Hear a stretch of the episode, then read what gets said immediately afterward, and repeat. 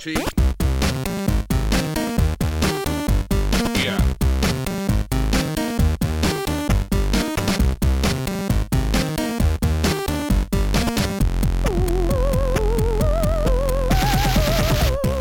Tous et bienvenue dans ce numéro 76 du podcast du ZQSD. Euh, nous sommes euh, au mois de mai 2020 et on enregistre euh, à nouveau à distance. hein, euh, co- comme le mois dernier, on est, on est toujours confiné malgré le déconfinement. Le, ce sera, peut-être le dernier numéro euh, confiné, on, on verra bien. Euh, mais on a quand même le plaisir d'avoir un invité ce mois-ci qui n'est autre que Maxence Volo. Bonsoir Maxence. Bonsoir. Alors Maxence, tu es... Qu'est-ce qui est Alors l'autre il rigole, d'accord. Il y a Corentin, Non, il y a, il y a, y a Walou qui rigole. Non, je sens que Maxence, il, il a, a mis une seconde et demie à, à répondre et je pense que c'était juste pour te faire chier. pour semer un. Non, mais non, j'ai c'est- l'impression c'est- qu'il y a un peu de délai. Il y a un Mais léger différé, voilà, c'est parce que Parce Maxence. qu'en fait, en, est- est, en vrai, on va le dire, en fait, on est dans la même pièce, mais on crée une ambiance confinement en faisant un délai. euh, On s'est dit ça va toucher le public, ils vont vraiment se Ouais. dire ces gens-là ont besoin de moyens, c'est important. Exactement. Et surtout, nos, nos auditeurs aimeraient bien savoir qui est Maxence, parce qu'il y a des. On dit, Ah ouais, je toujours pas présenté. Maxence Volo. C'est un mec es, qui habite euh, dans le quartier. Voilà, en plus, juste à côté des bureaux de, de JV, donc il aurait pu venir à pied pour enregistrer si on les avait enregistrés dans les locaux. Mais surtout, voilà, surtout, tu es, tu travailles chez Amplitude, au studio Amplitude, et tu es le lead designer, attention, de Humankind, rien que ça. Euh, un jeu, euh, un jeu qu'on attend beaucoup ici, donc euh, le, le, le prochain 4X de- d'Amplitude. Euh, donc je suis très content de, de te recevoir, parce que mine de rien, euh, on, on, on ça fait des années qu'on qu'on qu'on parle d'Amplitude en invité, qu'on veut avoir des gens d'Amplitude. Euh, ça a jamais pu se faire pour plein de raisons, et du coup, tu es, tu es enfin le- la première personne d'Amplitude qui daigne venir dans, dans notre émission. qui daigne. Non. non, Non, mais c'est vrai qu'on a un, beaucoup. c'est un plaisir. On a eu beaucoup, beaucoup de rendez-vous manqués avec Amplitude. Je pense que ça devait être vraiment Ouais, c'est ça, littéralement ouais. les- nos premiers invités. Enfin, on l'a dit dix fois, hein, et notamment moi neuf, mais. En plus, moi, Euh, j'avais rencontré Romain, euh, Romain de Waubert une fois pour une interview et on en avait parlé. Il m'a dit, ouais, le cas, faudrait qu'on vienne et tout. Ah, mais. Bah, voilà. à chaque, chaque année, on a deux doigts de les inviter. À chaque année, ça se fait pas pour des raisons indépendantes de. Ouais. Ma- Maxence, J'ai notre- j'ai cru euh, que Romain était venu à un podcast euh, il y a l'année dernière, non? Non, ça s'est pas fait au final. J'ai cru qu'à un moment non. il, il était Ouais, passé. ça avant, euh, ça, a failli se- ça se trouve, il, il a cru qu'il était passé dans cette USD, c'est peut-être qu'il confond avec un autre podcast, je sais pas. Mais, mais non, non, ça, ça, ça a jamais pu se faire. Mais euh, ah, donc voilà, donc on va- encore on- euh, au, nord de Paris, là, dans le 18e. Mais euh, c'était Putain, c'était il y a longtemps, ça. Bon, C'était il y a Ouais. au moins, euh, ouais, au moins 3-4 ans, je sais plus. Ouais, Ouais. quand- quand perdu, la, ouais, la notion du temps est très. euh, Mmh. Non, mais- ouais. Je, je te, C'est je te important de faire un petit tu, point agenda parfois, c'est très important. Donc je te, je, te, je te promets que tu es le premier, euh, tu es la première personne d'amplitude à venir dans ZQSD. Euh, donc, donc voilà, on va, on va parler évidemment de, de Humankind, d'amplitude et de, de ton travail sur Humankind. Et avec tout ça, j'ai même pas présenté les gens qui sont là, euh, qui sont là ce soir. Alors comme d'habitude, ça, Mm. ça va sans doute bouger. Il y a des gens qui vont partir. Oh, non, a- je suis pas sûr qu'il y ait des gens qui partent, mais il y a des gens qui vont arriver en tout cas. Euh, Je à deux doigts, déjà. Ouais. bah Walou, vous l'avez déjà entendu avec son air moqueur. Bonsoir. Bonjour. Ça va? Co- co- Comment va ton voisin, euh, Corentin? Alors, j'ai. Euh, donc, effectivement, deux minutes avant de commencer à enregistrer, j'ai commencé à sentir des vibrations sous mon bureau. Euh, Enfin, cette phrase commence mal. Ça Euh, commence très bien. Et en fait, c'est mon voisin, il était 8h40 et a décidé de commencer à faire des, des travaux. Donc, il peut à n'importe quel moment 40 faire du des soir en précisant. Mm.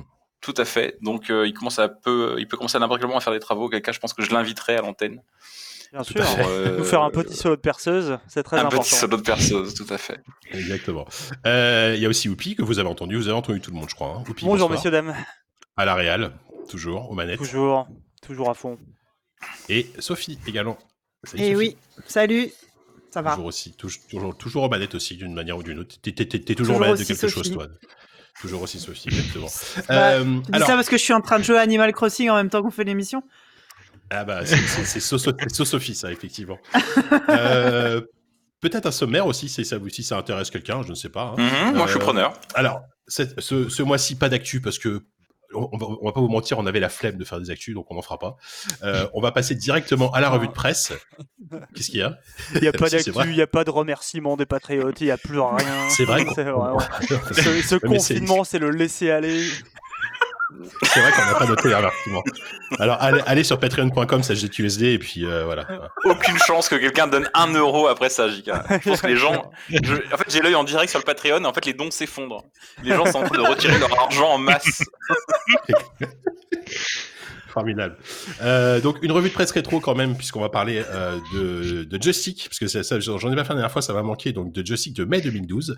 Euh, après, ce sera l'heure de la rubrique invité avec Maxence, euh, donc euh, voilà, pour, pour parler de Humankind. Et pas de quiz non plus, c'est vraiment un numéro...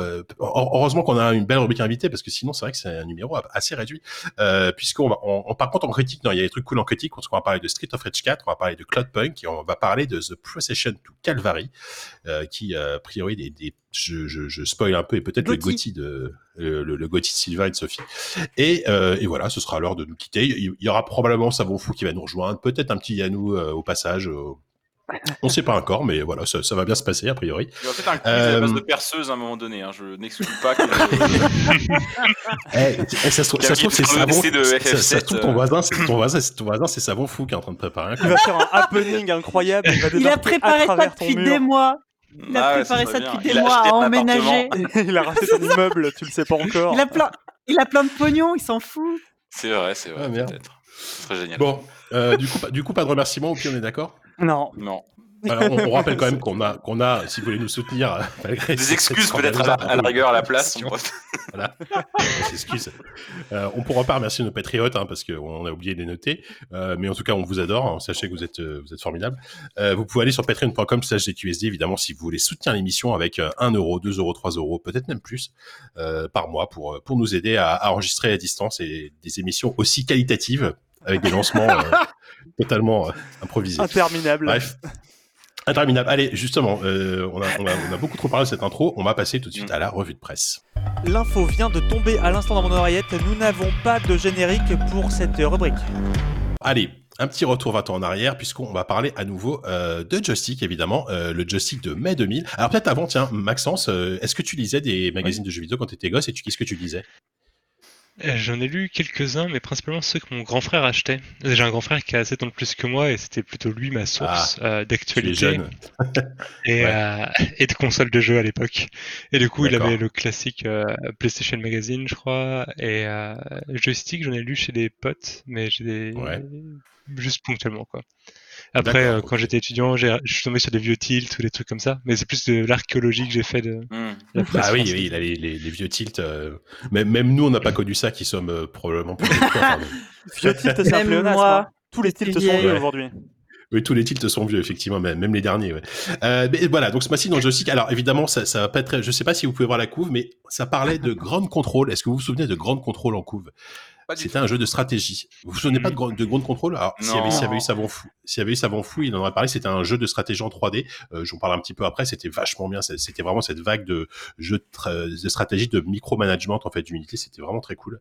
Euh, alors, un numéro en termes de jeu. Comme, comme d'habitude avec Joystick, il y a à boire et à manger. C'est-à-dire que tu peux avoir, il y a, il y a, il y a Giro Manager 2000 en test. Dommage que Guy soit pas là parce que je sais pas s'il a joué à Giro Manager, mais Giro Ah, Manager Giroud. 2000. Giroud, comme, Ouais, d'accord, ok. Giro, Giroud. Giro Manager. Un- bah, c'était le football manager de l'époque, hein. on va pas, c'était à peu près ça. Euh, par contre, il y avait quand même des gros jeux en termes de stratégie. Il y avait Shogun Total War, qui est Il quand y a, même. il y a un problème euh, sur un micro là, non? Je crois qu'il y a un Mm. problème. Ah, est-ce que c'est moi? Ça a crépité. Tu m'entends là? Ouais. Alors, c'est possible que ce soit moi parce que. Alors, c'est possible que ce soit moi parce que ça peut m'arriver que mon micro crépite, mais en général, c'est très court. Est-ce que, est-ce que je crépite quand je parle là? Ok, non, là ça s'est passé, mais le potentiel de que ça va pas blague revenir. Infini de ce truc. Non, mais attendez, les perceuses, les crépitements des micros, qu'est-ce qui va nous sortir Quelqu'un a un joueur d'accordéon à la maison Comment ça marche Un bignou. On- Bon, on fait ok. On- d'avoir- on, on- on- on coupera ou on, on ne non, sais pas, on fais ce que tu veux, non, Non, improvise, ok, j'ai bon, on improvise. s'en fout.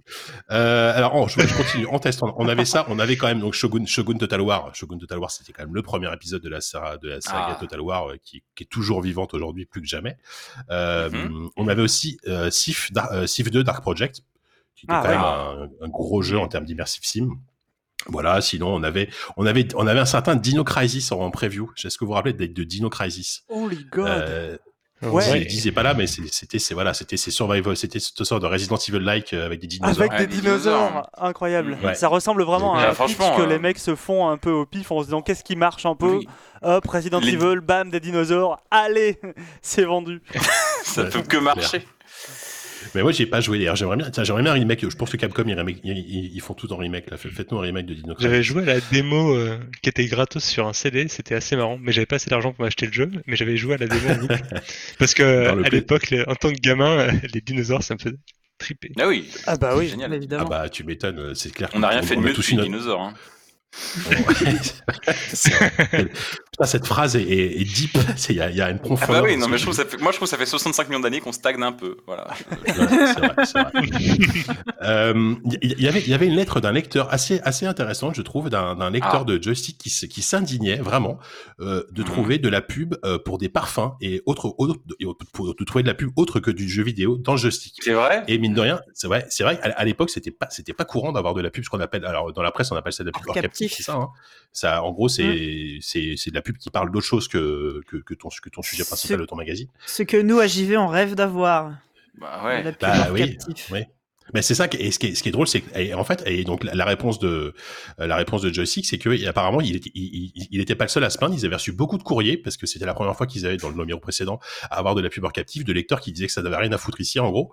Et c'est incroyable de lire ça, de lire ça aujourd'hui parce que et, et- et la réponse de Joystick est tout à fait vraie. Et, euh, la réponse dit oui, mais ça, ça garantit une liberté de, de, de- une liberté de De ton, enfin, une Bah ouais. liberté beaucoup plus grande.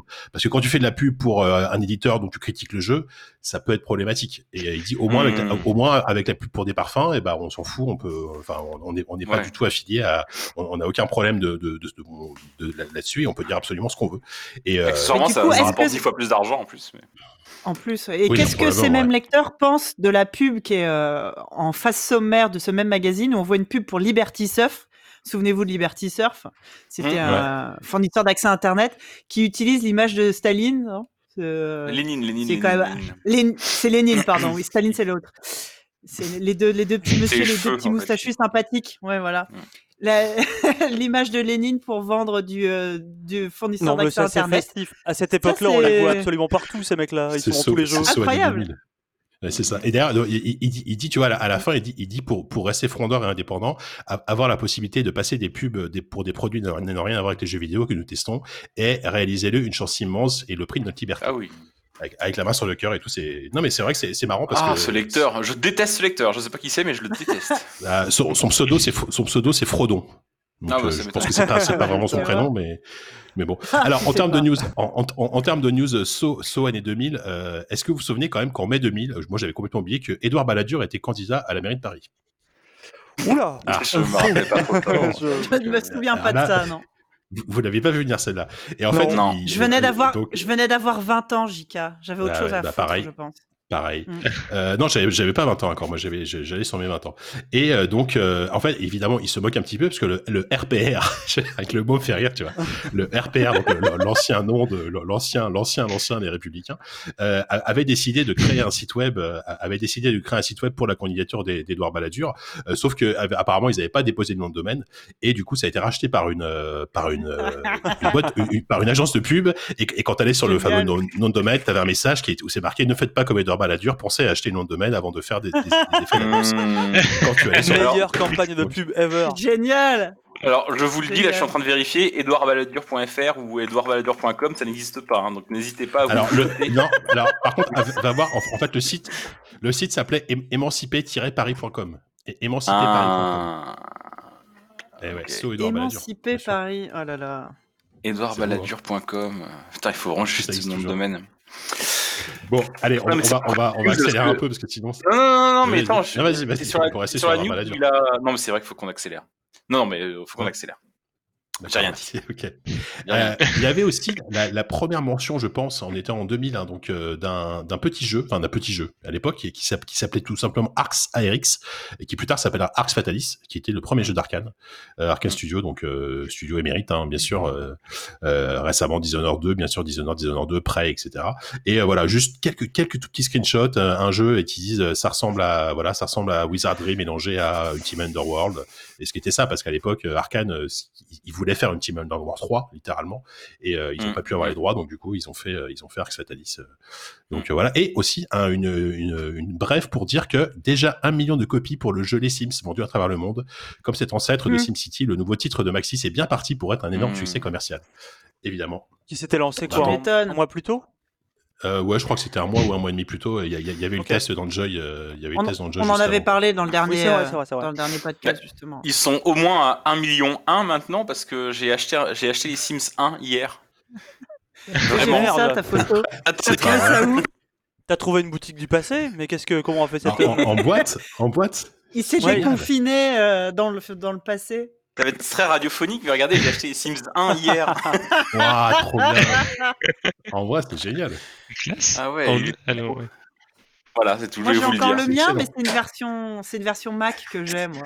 Ah, c'est la version Ah ouais. PC. Ah merde, il est sur Mac aussi. Ah merde, j'ai acheté un jeu Mac. J'ai pas de Mac. Je te rassure, même si c'était la version PC, elle aurait pas marché dans, sur ton PC. hein. Ouais, ah, tu sais, Bon. tu, tu, tu, tu télécharges, euh, tu télécharges en abandonware, on t'en voudra pas, t'as, t'as, t'as non, l'original. mais c'est bon. j'ai- pas envie d'y copie jouer. Non, c'est pas comme ça que ça marche, C'est une. Ça tannée. fait 20 ans qu'on te le C'est- répète.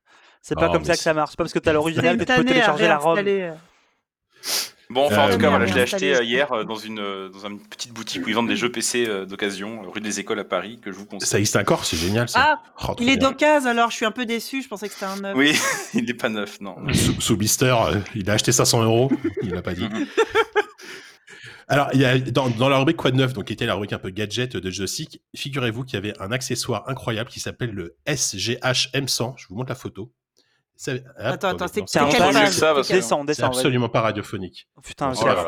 mais pas. Tu serais une très mauvaise Miss Ah mais non, Météo. attends. hein. Ah, d'accord. Savez-vous ok. ce que C'est? main libre. C'est un, Un lecteur, c'est un, un c'est lecteur un lecteur MP3, MP3. C'est un lecteur MP3 de 32 mégas, mais qui fait aussi téléphone.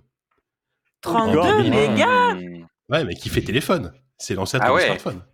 Eh, on Bien est, on est vraiment sur un euh, truc incroyable. Est-ce que tu l'avais, voilà, Non, je l'avais pas du tout. Et, euh, et donc 32 mégas, donc ils disent vous pouvez mettre à peu près une demi-heure de musique. Bon, évidemment. 32 musiques, c'est et euh, il y a un modem, Oui. un- une connexion infrarouge. Il reconnaît votre voix et il peut servir de mémo. Alors je suis pas sûr que ce soit vraiment ce qu'on appelle un téléphone aujourd'hui, mais euh, eux ils appelaient ça euh, un téléphone portable et lecteur MP3. Ok. C'est quand Si, même, euh, euh, oui, c'est si quand tu même peux pas téléphoner avec, c'est pas un téléphone. Enfin, je suis pas Bah, il- experte. C'est toi le chef hardware, mais euh, Ça me paraît un peu étrange, effectivement. Bon, Ouais. c'est c'est vrai que c'est c'est c'est quand même- c'est quand même un peu un peu spécial. Euh, Qu'est-ce qu'on peut dire d'autre? Dans, dans les news Dans les news, on apprend officiellement que Richard Garriott a quitté Origin juste après, euh, bizarrement, le, le, le crash de Ultima 9. Petite larme à l'œil. Ouais, pe- petite arme à l'œil. Richard Garriott quitte Origin, ça y est. Donc Ultima, euh, c'était un peu la fin d'Ultima. Il y avait Ultima Online que ce jour-là, mais mais euh, mais voilà. Euh, après, qu'est-ce que je je suis relevé dans les tests je, Vas-y. JK, je vois juste à côté qui parle de euh, un jeu euh, Obi-Wan dans l'univers de l'uni- de Ouais, l'épisode mais 1. oui, Ça a moi existé aussi. ce Alors, je, truc ou pas? Je, je suis pas sûr parce que en fait c'était un jeu d'action aventure en 3D à l'époque ils en faisaient, ils en faisaient des têtes des chiés des, des jeux des jeux Star Wars comme ça donc c'est c'est possible qu'il soit sorti mais euh, mais je t'avoue que je l'ai pas retenu parce qu'au au début j'ai cru que c'était un genre un point and click tu vois à l'ancienne et tout je me suis dit c'est trop bien mais en fait non c'était un jeu d'aventure Ah, à de action. Star Wars, ouais, c'est trop bien. ouais, ouais. Bah, il, il- il y, avait un point and click Star Wars euh, fait, fait par des fans Ah ouais. Ah, non, fait non, par des en- fans. en- en- oui, mais euh, qui, qui était un jeu euh, Han Solo. Je sais pas si vous vous souvenez de ce projet. C'est un, c'est un fan project.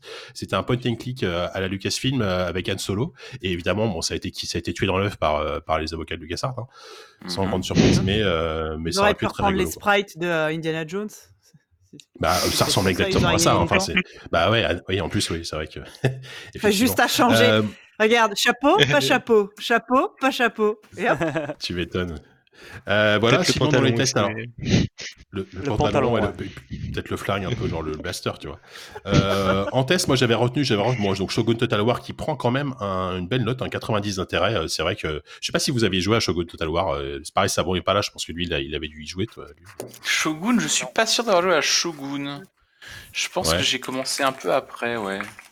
Maxence Total War c'est une série qui euh, alors bon en plus c'est Creative Bah, Assembly c'est Sega donc je pense que tu, tu peux Voilà, pas trop maintenant on, on est liés. Non, non, mais enfin, déjà c'est des gens fantastiques qui bossent dessus, c'est vrai. Mais euh, non, moi j'ai commencé un peu plus tard, pas avec le Shogun, euh, plus avec. Euh, enfin, j'ai joué beaucoup à Shogun 2, mais le premier Shogun, euh, pas du tout. ouais, je, je pense Et que le premier a dû avoir un petit succès quoi mais pardon je Si, t'as eu. Rome surtout. Enfin, moi je me rappelle surtout de Rome après. Rome Total War, ouais, et, bien sûr. Rome c'était plus récent c'était plus récent déjà ouais. Bon, Ouais, il y a eu 2004, Medieval hein. Total War enfin de toute façon c'est une série qui a- médiéval, qui est- médiéval, ouais, et, et Napoléon était très cool aussi. Mm, mm, mm, Ouais. mm. Mais ouais effectivement bah, ce sont des, des très très grands classiques pour le coup de la stratégie, même encore aujourd'hui, hein, ça reste des références.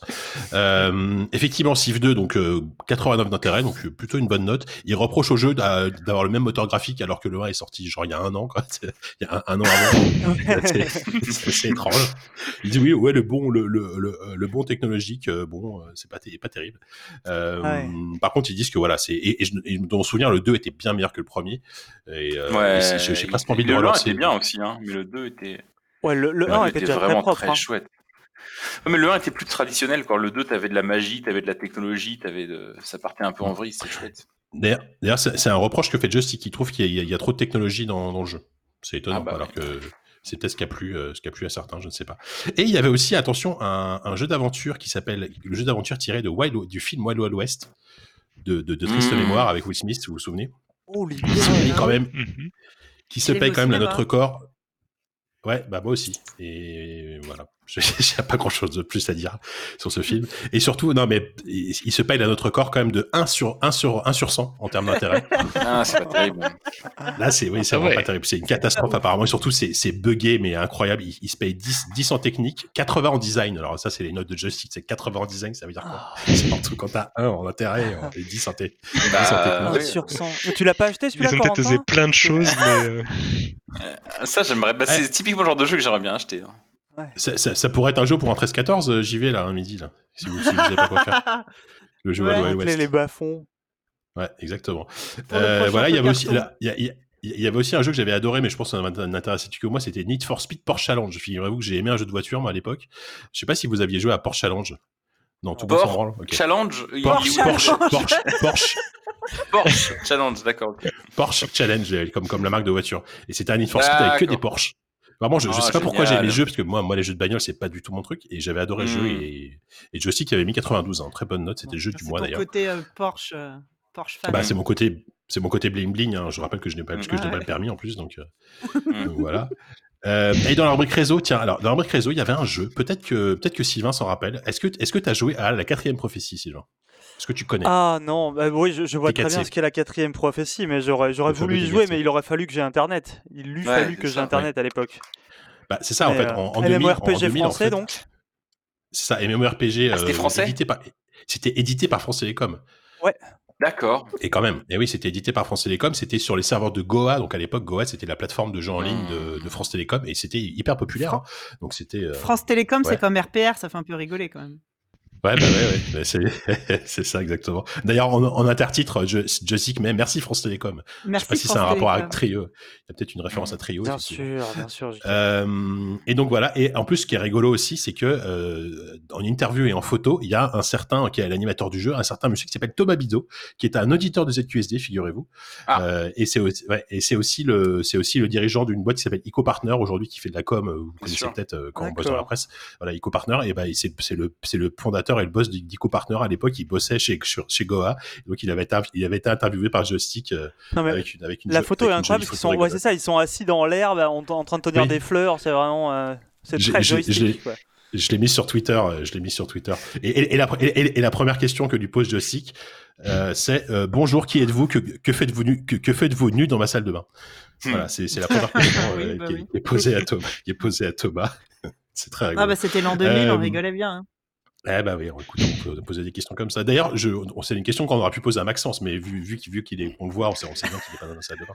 mince. Euh, Mais vous ne voyez pas tout. Oui, effectivement. On, on voit pas le bas, effectivement. Euh, voilà. Alors oui, effectivement. Alors, euh, Merci euh, Ground Jika Control, d'expliquer la blague. Captain c'est pour les Obvious. gens qui ont, c'est pour les gens qui n'ont pas l'image. Hein nous, nous, Oui, ça non, va, on- c'est pas grave. T'as zappé un peu. JK, je trouve que. Je me pas d'enchaîner, mais. Vas-y, dis-moi, dis-moi. T'as zappé un peu vite le, jeu- le STR basé sur le roman de Bernard Werber, quand même.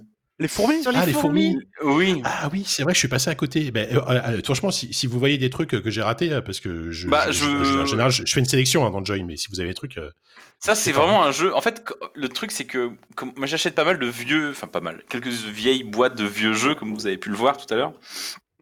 Et euh, dans les, le- on a la chance en France d'avoir une véritable production de jeux vidéo qui se vendent qui à une époque ne se vendaient pas.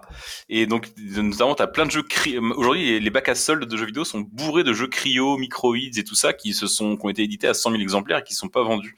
Donc du Bien coup les fourmis c'est vraiment un jeu qui est très facile à choper sur le marché de l'occasion euh, du vieux jeu PC euh, en boîte. Et j'avoue que c'est un jeu un jour que j'achèterais c'est un STR en 3D ce qui est assez euh, ce qui est assez cool pour l'époque mais qui est Wow. basé sur le roman de Bernard Werber. Et je trouve c'est assez rigolo d'avoir une adaptation on adaptait vraiment euh, des Bah, tu romans sais un que c'est- peu- je, je trouve, je, trouve, je trouve que c'est pas complètement déconnant. Alors moi, je, je l'ai pas lu depuis très Ah longtemps, non. mais c'est un bouquin que j'avais plutôt bien aimé. Mais il y avait vraiment tout, tout un, tout, tout un système de cast, euh, tu vois. Je, je pense que le Ah non, en- stratégique pouvait marcher. hein.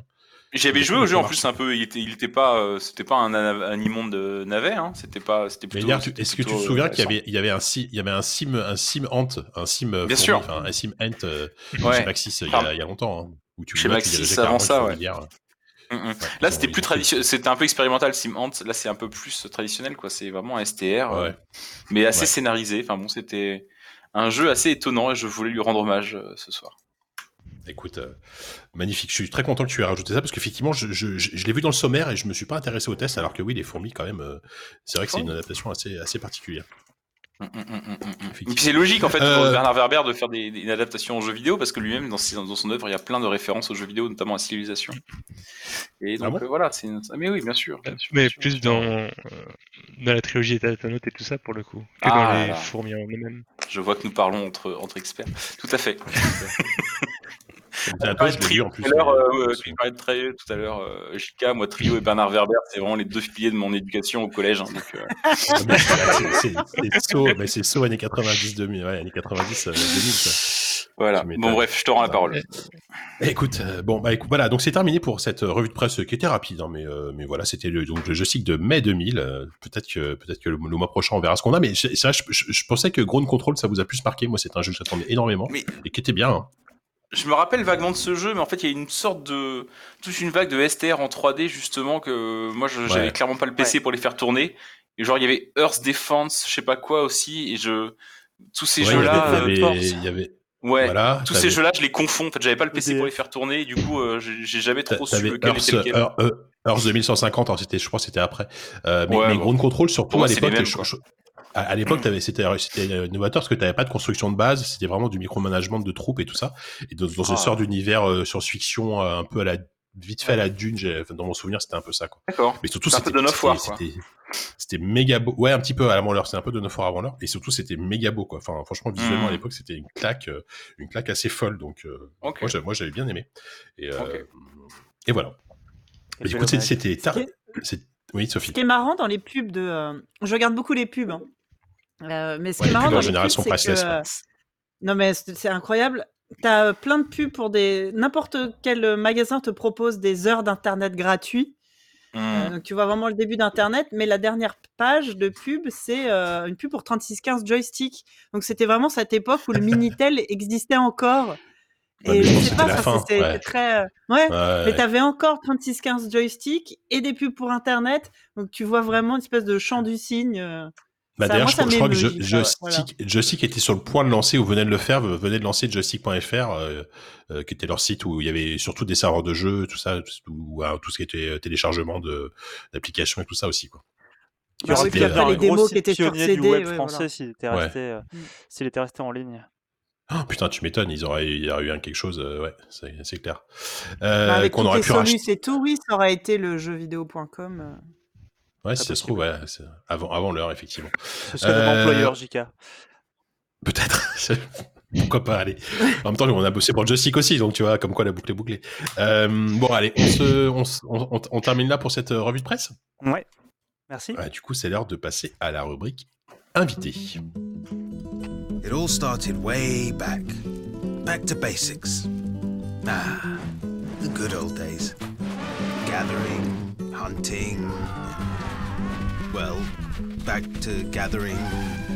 We switched from a cold to a cool place to settle. And I found the perfect Et donc, c'est l'heure de notre rubrique invité avec euh, donc Maxence, Maxence Volo, donc euh, lead game designer chez Amplitude. hein, tu, euh, tu chapeautes aujourd'hui le, le projet Humankind. Donc voilà, nouveau 4X de, de- de- d'amplitude qui s'éloigne cette fois-ci de la science-fiction pour revenir à quelque chose de beaucoup plus euh, historique. Euh, en fait, alors j'ai une question très bête, alors c'est peut-être pour moi, mais est-ce que tu peux m'expliquer euh, c'est quoi le rôle d'un lead game designer par rapport par exemple à un producteur ou je- j'ai- j'ai- Oh c'est bah, un truc que j'ai du mal à saisir en fait. C'est de faire bosser les autres, quoi, comme tous les leads. Euh,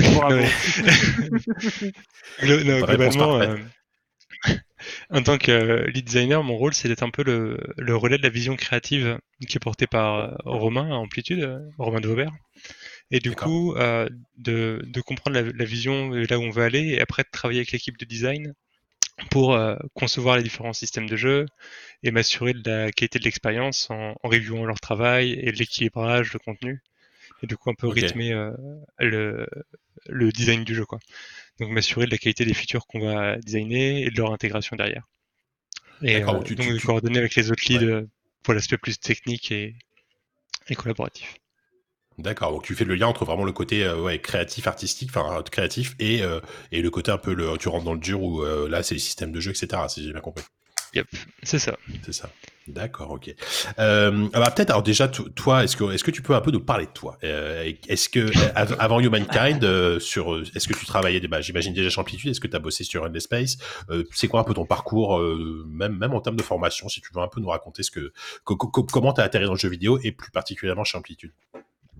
Ouais, bah, du coup, j'ai j'ai toujours un peu voulu être game designer, je pense. C'est un truc qui m'a qui m'a titillé assez tôt dans, dans ma jeunesse.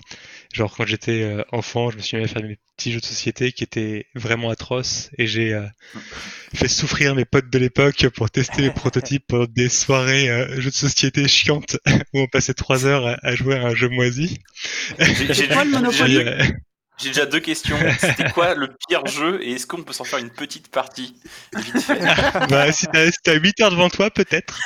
Mais, euh, bah, à l'époque, on jouait beaucoup à des, à des jeux euh, de, de gestion de ressources, euh, je sais pas, les, les Catan ou, euh, ou Ouais. des jeux un peu plus denses euh, de gestion de, de placement de workers.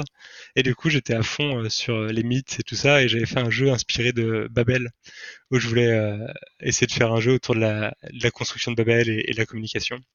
Et du coup, euh, j'étais arrivé tout fier avec mon premier prototype, et on commence à jouer, et au bout de trois heures, on avait fait un tour de jeu, et tout le monde est- était juste effondré. L'enfer. Bref, on n'a pas fait plus que ça. Euh, mais ils avaient eu la courtoisie de tenir au moins un tour. Euh, Sympa. Et bref, après ces échecs, euh, je me suis plutôt retourné vers euh, essayer d'apprendre à, à programmer. Et du coup, j'ai appris à coder un peu en basique à l'époque, des petits shoot'em up. Et je bossais avec un pote qui faisait des, des petits graphes et je les animais euh, en basique. J'ai expérimenté un peu avec RPG Maker à l'époque pour euh, bidouiller des trucs et, euh, et euh, multi MMF, c'était comme multimédia fusion, euh, ce genre de, de choses là. Euh, pour après, euh, après des études classiques, hein, euh, bac S, je suis arrivé à Supinfogame en 2007. Euh, Supinfogame, c'est une école dans le Nord privée qui maintenant s'appelle Rubica, Mm. euh, où j'ai passé quatre ans fantastiques avec plein de gens euh, très cool. J'ai beaucoup appris et euh, je suis sorti en, en 2011 et 2011, ouais, c'est ça. Et j'ai rejoint Amplitude juste après. Enfin, j'ai fait un, un stage de fin d'études en, en 2011 dans le Nord à CCCP, euh, qui est une boîte qui a fait les Dead in euh, Bermuda et Dead in Finland récemment, Hmm. entre autres. Ah, je pensais que ils CCP bossaient- les, les gars de. ouais, de- Non, non, non, Non, non, c'est pour ça que je, je précise, c'est la, la boîte Oui, française. D'accord. À l'époque où Ouais, j'étais en stage, ils étaient beaucoup plus sur, euh, sur les jeux à, à vocation médicale et ils voulaient se lancer sur l'indé, mais ils n'avaient pas encore trouvé leur, leur créneau. faisaient plus du serious, c'est plus du serious game, euh, ouais. Ouais. Et du coup, ça fait plaisir de voir qu'ils ont réussi à percer et, et, et qu'ils puissent euh, s'éclater là-dessus. Et Ouais. donc après euh, ce stage de fin d'études, euh, j'ai eu une petite période de recherche d'emploi. Et comme Ouais. souvent après des études supérieures, j'ai galéré pendant euh, six mois à peu près où je répondais à Mhm. des annonces. Et on me disait désolé, vous avez pas assez d'expérience. Euh, ben, c'est Ah oui, normal. Moi, ça va. Ouais, six mois encore, ouais, six mois, ça va. J'ai mis un an, moi. Ouais, du j'ai eu de la chance, Bah, j'avoue. Me Six mois, c'était à peine le temps de faire le deuxième tour de la partie de- du jeu Babel. Exactement. Et, euh, et d'un seul coup, ça s'est un peu débloqué en, en juin, où euh, j'avais à la fois Amplitude qui me répondait euh, positivement. Alors, Amplitude, c'est un peu un coup de chance que j'ai eu. Ah, donc ça faisait un, un an et, et quelques que le studio était monté. Et euh, j'ai un pote que je connaissais par euh, une amie de lycée qui était programmeur euh, IA là-bas. Et il m'a dit ah euh, on va chercher un GD, passe ton CV. Et donc c'est comme ça que j'ai réussi à, à choper un entretien et on a eu un, un bon contact avec Romain et Mathieu à l'époque. Et du coup ils m'ont proposé un taf. Et en parallèle j'avais passé un entretien pour Ubisoft Montpellier pour aller bosser sur euh, Rayman Ah. euh, à l'époque. Et du coup, Ouais, c'est c'était un peu le choix. Est-ce que je vais bosser pour. euh, Ouais. Euh, je crois que c'était. euh, ouais, c'est l'autre Origin. c'est. Légende. Ouais, Euh, ouais, plutôt Non, je crois que c'était euh, Origin, ouais, bref. Et du coup, c'était un peu le choix. Est-ce que je vais sur la petite boîte inconnue euh, Amplitude, qui à l'époque n'avait rien sorti? Euh, Oui, c'est- Enfin, il y a c'était avant qui NSpace, entré en c'était Early Access. Bah, NSpace était entré en Early Access le mois d'avant, je crois. Euh, en, en avril ou mai. Ou est-ce que je, je vais à Montpellier pour bosser euh, avec Ubisoft sur un, un jeu, enfin une licence qui Ouais. avait quand même euh, Mhm. égayé mon, mon adolescence.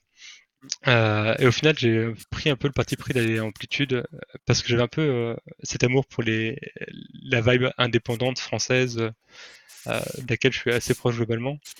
Et, euh, et puis il y avait des raisons personnelles qui m'attiraient à Paris aussi à l'époque. Donc euh, je me suis lancé dans l'aventure amplitude euh, et je suis arrivé globalement un mois avant la sortie du premier Endless Space. Euh, initialement en tant que testeur gameplay, puisqu'il voulait surtout quelqu'un qui allait tester euh, le, le jeu pour donner des feedbacks euh, qualitatifs sur le, le, le gameplay pour faire le fine tuning et notamment sur les comportements IA pour s'assurer qu'il y aurait des, un retour IA un minimum intéressant. Et euh, c'est ce que j'ai Hmm. fait. pour- Hmm? Ouais, pardon. Pardon, non, je dis, eh, je fais une toute petite parenthèse. Tu, tu avais quand même des accointances avec, parce que euh, tu, tu parlais d'Ubisoft de Rayman. Entre Rayman et Nespace, il y a quand même un monde en termes de genre de jeu, quoi. Est-ce que est-ce que tu avais plus des accointances pour la stratégie ou, ou, ou alors tu t'en fichais, tu voulais bosser le jeu vidéo, euh, peu importe le, le- sur quel genre de jeu tu voulais bosser, quoi. Euh, en fait, je suis assez euh, ouvert à tout en termes d'expérience et de jeu. Enfin, tant qu'on fait des bons jeux, ça me plaît. et euh, et j'aimais bien. Enfin, j'étais un peu joueur de stratégie, mais aussi gros joueur de Mhm. platformer ou de FPS ou de RPG. Donc, je suis. euh, je, je me suis jamais dit, tiens, j'ai envie de bosser sur ce genre de jeu spécifiquement. Et au contraire, je trouve intéressant de bah, d'explorer un peu les différentes facettes et tout ce que je peux faire en amplitude. Généralement, je bidouille des trucs sur mon côté pour compléter euh, euh, ma curiosité de designer. Donc, Ouais, euh, D'accord, ok. le jeu en lui-même n'a pas été euh, déterminant dans, dans mon Ouais, d'accord, ok. Est-ce que tu savais seulement donc, sur quoi ils étaient en train de bosser quand, euh, quand ils t'ont euh, embauché? Ouais, ouais, bah, le sortie, test que j'ai j'espère. dû... Ouais, le test que j'ai que j'ai fait à l'époque, c'était une analyse d'Endless Space. Du coup, j'ai même joué à Endless Space pendant euh, toute une journée pour pouvoir faire mon test le lendemain et être euh, efficace. Donc ouais, ouais, si, si. Ah ouais. D'accord. Justement, ils l'ont embauché donc parce voilà, qu'ils savaient qu'il devait sortir un jeu le mois, le mois d'après, ils n'avaient pas encore d'idée. C'est ça, le exactement. l'entretien. Non, Tu, tu, Non, non, tu déjà grave. bien. si seulement. Donc- Non, mais donc- le jeu donc, était déjà coup, bien avancé. Tu, tu es rentré chez, euh, tu es rentré chez Amplitude. euh, C'était quoi, euh, un, un an, deux ans après la création du studio, parce que c'est un studio qui a été créé. euh, Ouais, c'était un an, un an et quelques, un an et demi, je crois. C'était fondé en, en 2011, en janvier 2011. D'accord. Et du coup, j'ai rejoint Ouais. le studio en juin 2012. Donc c'était un an et demi après. Et euh, Endless Space sortait le 4 juillet 2012. Et, euh, Ouais. Et du coup, ouais, c'est ça. J'ai pas, euh, en gros, mon début de Amplitude, c'était vraiment euh, testeur gameplay focus pendant les premiers mois. Et comme ça s'est bien passé, après, je suis passé euh, en game design pour m'occuper de l'extension euh, Disharmony de Endless Space, qui a été la seule euh, extension euh, payante. Mhm. Euh, et toutes les free updates et tout ça. Et du coup, en gros, à cette époque-là, on... après la sortie de Endless Space, il y a une partie de l'équipe qui s'est mise à préparer, à réfléchir à ce que serait Endless Legend derrière. Et euh, avec euh, deux autres programmeurs, on s'occupait de, du live d'Endless Space, si on prend la, la terminologie moderne, où du coup on faisait les mises à jour euh, gratuites pour le jeu et on préparait euh, l'extension Disharmony qui sortait euh, quelques Mhm. mois plus tard. J'avoue que j'ai plus la chronologie en tête. Hmm. Mais, euh, Ouais. Donc j'ai fait mes armes en tant que game designer amplitude sur Endless Space 1 et principalement à travers bah, du coup ce contenu post-release, la première euh, extension. D'accord, ok. Euh, Alors, on, on va peut-être, on va peut-être un petit peu. euh, Quelqu'un a une ouais, question, pardon. ouais, euh, Enfin, Non, c'est toi, pardon. Vas-y, oui, vas-y, vas-y, je t'en prie. Tu as une question euh, bah, en j'ai une question pour moi-même peut-être. Oui, c'est ça. euh, N'hésite pas. Non mais ouais, globalement, j'ai un peu fait toute ma carrière à amplitude pour pour résumer très rapidement quoi. Et euh, Ouais, bah c'est ça, ouais, t'es- t'as été même parmi les, les, les premiers, peut-être pas les premiers employés, mais il, il devait pas être beaucoup à l'époque euh, quand. je crois que je suis la- studio, le quoi. 16e arrivé ou un truc comme ça. ouais. Le 16e. euh, Ah ouais. Donc t'as vu du monde arriver, effectivement. 16e ou 17e. Euh, Si, si. on, on fait une petite avancée dans le temps pour arriver euh, peut-être à, à Humankind. Euh, Yes. Alors, question toute bête, mais, mais euh, les origines du projet Humankind, parce que euh, jusqu'à présent, vous, vous aviez fait que des univers originaux, euh, NS Legend, NS Space. Mhm. Euh, donc cette envie de revenir sur quelque chose de très réaliste, c'était quoi? C'était vraiment une, une envie de, de, de vous attaquer à, à quasiment le, le, le truc fondateur du Catrix, hein, parce que parce qu'on pense forcément à la civilisation, quoi. Bah, en fait, Humankind, ça a toujours été un peu la, une des raisons d'exister de- d'Amplitude. C'était un peu le, le projet fou de, de Romain dès le départ. Et euh, tous les jeux qu'on a fait avant Humankind, c'était pour se préparer à le faire. Et du coup, déjà, à, à l'époque où je suis arrivé, ou quand on, on finissait les Space et on lançait les Legend, Humankind était déjà présent dans, dans, dans l'esprit du studio. Et euh, c'est juste que avant de s'attaquer à, à un jeu effectivement qui allait être en frontal avec Civilization, il fallait qu'on soit sûr de savoir faire des bons jeux et des, et des bons 4X. Euh, Endless. Space, ça nous a permis de, de faire un premier 4X. Et l'avantage du spatial, c'est que ça enlève tout un tas de contraintes, notamment sur euh, les problématiques 3D et les gestions du- d'une carte euh, terrestre. Et c'est ce qu'on a Mhm. après attaqué avec euh, Endless Legend pour compléter nos, nos apprentissages et en même temps un peu affirmer le style amplitude, parce qu'il y a quand même une certaine, une certaine marque euh, de Ah oui, fabrique, sûr. euh, comme, comme une à, à tous les, les jeux amplitude. Et, euh, et Endless Space 2, c'était derrière le, la concrétisation pour pousser un peu plus le côté prod value et à- avoir des jeux plus polish, plus, plus, plus finis, euh, moins, moins indépendants entre guillemets, en termes de, de qualité finale. Euh. Et du coup, après l'Space 2 on, et aussi l'acquisition par Sega, on se sentait prêt à attaquer Humankind. euh, On, on pensait qu'on avait les armes et l'expérience nécessaires pour aboutir Mhm. au jeu qu'on rêvait de faire. Je sais, sais pas si t'es le Ah ouais. plus à même de nous en parler, mais euh, j'imagine que. Enfin, comment ça s'est passé en fait? C'est quand vous êtes allé voir Sega, vous aviez déjà Humankind euh, en poche ou c'est. Ou- Enfin, vous êtes arrivé, Alors, vous êtes euh, allé voir Sega avec, euh, avec Humankind déjà, euh, Pour être, déjà euh, prêt ou... Pour être honnête, je je sais pas exactement comment ça s'est passé entre, euh, entre Romain Mathieu et, et Sega. Je sais que Humankind était déjà euh, donc dans, dans leur esprit un projet qu'ils Hmm. voulaient euh, lancer au moment où les négociations avaient lieu. En termes de design, c'était encore très rough, on était sur du très haut niveau. Hmm. Euh. Mais je pense que ça fait partie des projets qui ont été, dû être discutés euh, lors de l'achat, je pense. D'accord. D'accord, ouais. C'est à cette époque-là. Mais je peux Ouais. pas. euh, ouais. Oui. Oui, tu, tu peux pas parler à leur, à leur place, c'est normal. Euh, je- non, si tu passes à d'autres questions, moi je vais, je vais enchaîner. Euh. J'ai une question aussi toute bête, c'est donc euh, quand, quand on s'attaque à un projet comme ça, donc Hu- Hu- Humankind, alors on, on va on va éviter de pas trop trop parler de civilisation, mais on va quand même être obligé un petit peu d'en parler. Co- comment on fait pour pour penser et créer un, un 4X historique du coup, sans forcément se être, arriver à se détacher un peu de la référence qui est euh, qui est civilisation et, et, et voilà et, et justement éviter de tomber dans le piège de, de faire un truc qui ressemble trop et en même temps euh, faut essayer de enfin voilà co- co- comment on fait pour trouver un équilibre tu vois? Je sais pas si ma question est claire mais Je pense, que je vois, et c'est un exercice qui est, qui est, qui est, qui est jamais facile. Enfin, et ça, quel que soit le, enfin, dans tout design de jeu, il y a un peu cette, euh, cet équilibre à trouver entre zone de confort pour les joueurs et du coup euh, Ouais. arriver à offrir un- une forme de terrain connu pour que les joueurs puissent prendre leur marque et le bon degré d'innovation pour qu'ils aient pas un sentiment de, de déjà vu. Euh, c'est ça, je pense que c'est quelque chose qu'on va qu'on retrouve dans toutes les prods et euh, c'est quelque chose qu'on a eu sur les, les jeux d'avant. Euh, Oui. Le sur le cas d'Humankind, en fait, je pense que notre, euh, notre core feature, qui est cette euh, transition de culture euh, pour avoir une, une adéquation avec euh, Ouais. l'ère historique dans laquelle on se trouve, euh, a été un, une pierre fondatrice qui nous a permis de construire autour. Et du coup, comme on avait cette, euh, cette euh, mécanique forte, tous les choix de différenciation, on les a construits autour de ça et autour de ce qu'on avait déjà essayé et validé avec Endless Legend aussi. C'est-à-dire que l'économie d'Humankind, elle s'inscrit beaucoup dans la continuité de ce qu'on a fait sur Endless Legend. Et Endless Legend était Ah déjà en rupture avec euh, ce que faisait un Hmm. Firaxis. Et du coup, Cool. euh, on était plus sur affirmer notre, notre style et, et nos, nos choix précédents et les raffiner plutôt que d'être en référence à, à une autre série. Oh là, il y a, y a Euh. un savant fou qui vient de popper là à l'écran d'un seul coup. Bonsoir. C'est très- Il y a un hacker, on impressionnant. se faire hacker là, je pense. Alors, attends, alors du coup, euh, on, va s'interrompre pour accueillir Savon Fou qui débarque comme ça. Salut Savon. Salut les amis, Ça va? Comment allez-vous? Ça va? Oui, oui. Écoute, Bah, ça va. plutôt, euh, On- Pas mal. Toujours vivant? Alors, je te prends. Ça fait trois fois qu'on dit toujours vivant depuis le début de ce stream et je me retiens de dire toujours debout, donc j'aimerais bien que vous, ah, vous arriviez à dire ça, s'il vous plaît. Alors, Savon, je Il y a te, un je te présente Maxence hein, de.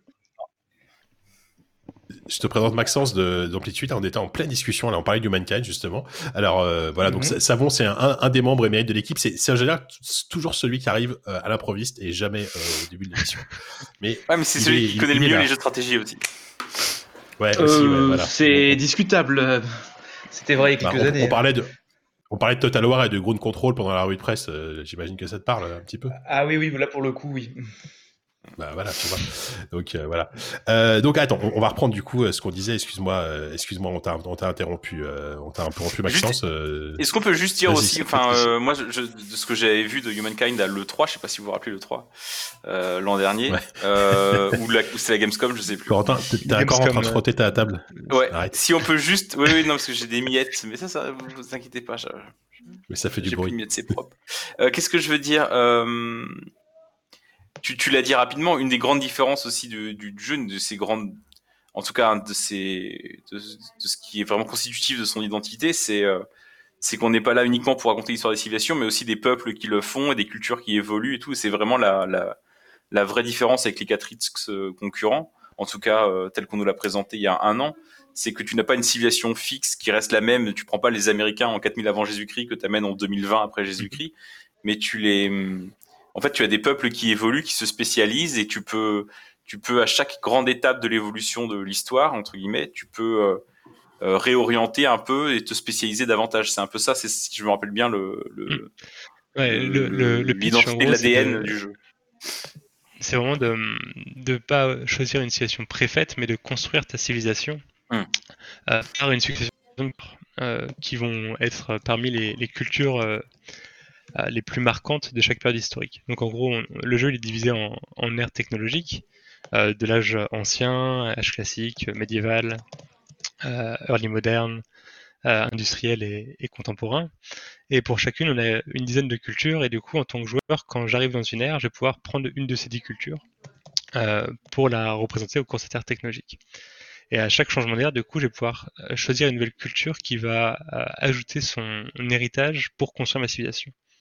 Et c'est vraiment ce, ce mélange culturel qui va créer la situation unique de chaque joueur.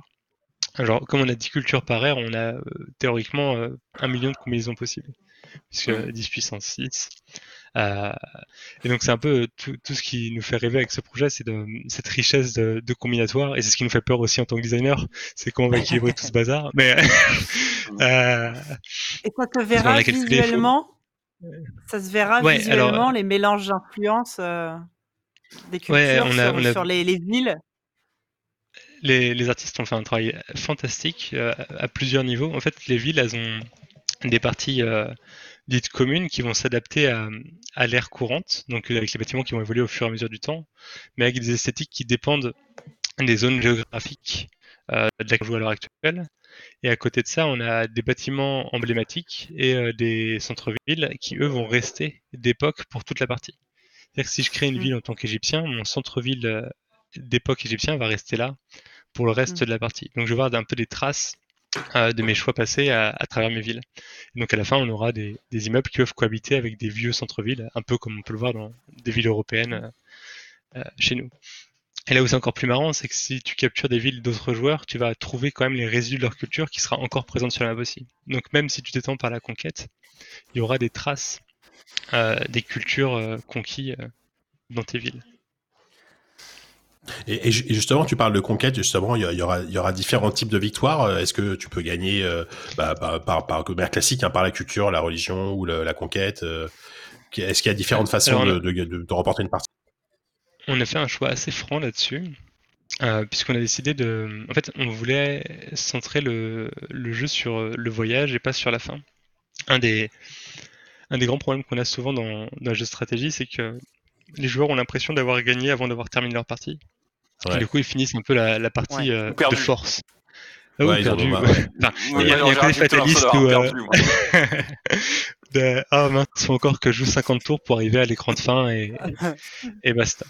Et du coup, Mhm. on a, on a décidé d'avoir que une seule condition de victoire, enfin, qui va être la, une fin de partie au bout de X tours. On, est en train de réfléchir à des alternatives pour accélérer, enfin, provoquer la fin un peu plus tôt. Mais l'idée, c'est de tout centrer sur un paramètre de, fame. Le but du jeu va être d'acquérir de la fame à travers des actions tout au long de la partie. Mais euh, ce qu'on veut faire avec ça, c'est que potentiellement un joueur peut très bien jouer pendant les premières heures de jeu, devenir très très célèbre, très renommé, et malgré le fait que son empire va s'effondrer ou être moins performant sur la fin, peut quand même gagner parce que son début de partie aura été suffisamment éclatant. Mm. Et du coup, euh, cette fame, l'idée c'est qu'elle soit nourrie par un peu euh, euh, différents points de jeu et différentes actions de jeu. Donc les victoires qu'on retrouve dans les jeux classiques tels que science militaire, c'est plus des fins en soi, mais plutôt des sources pour une victoire centralisée. Moi, j'avoue que c'est vraiment la proposition qui m'intéresse vraiment beaucoup depuis que j'ai entendu parler de, votre jeu, parce que euh, je, je joue beaucoup à, à depuis, à Civilisation depuis le 5. Enfin, je j'ai pas connu les vieux, mais Mhm. le 5, le 6. Et c'est vrai que le fait, euh, avant même de commencer la partie, on se dit, bon, alors, je vais faire scientifique ou culturel ou militaire. Bon, bah, alors, je vais prendre celui-là. Et on, sait que c'est une partie qui va durer euh, plusieurs heures. Mais euh, on, on on se conditionne dès le début, enfin, et il y a une espèce de répétitivité. euh, C'est qui- assez mécanique au final, forcément ouais. s'installer, voilà.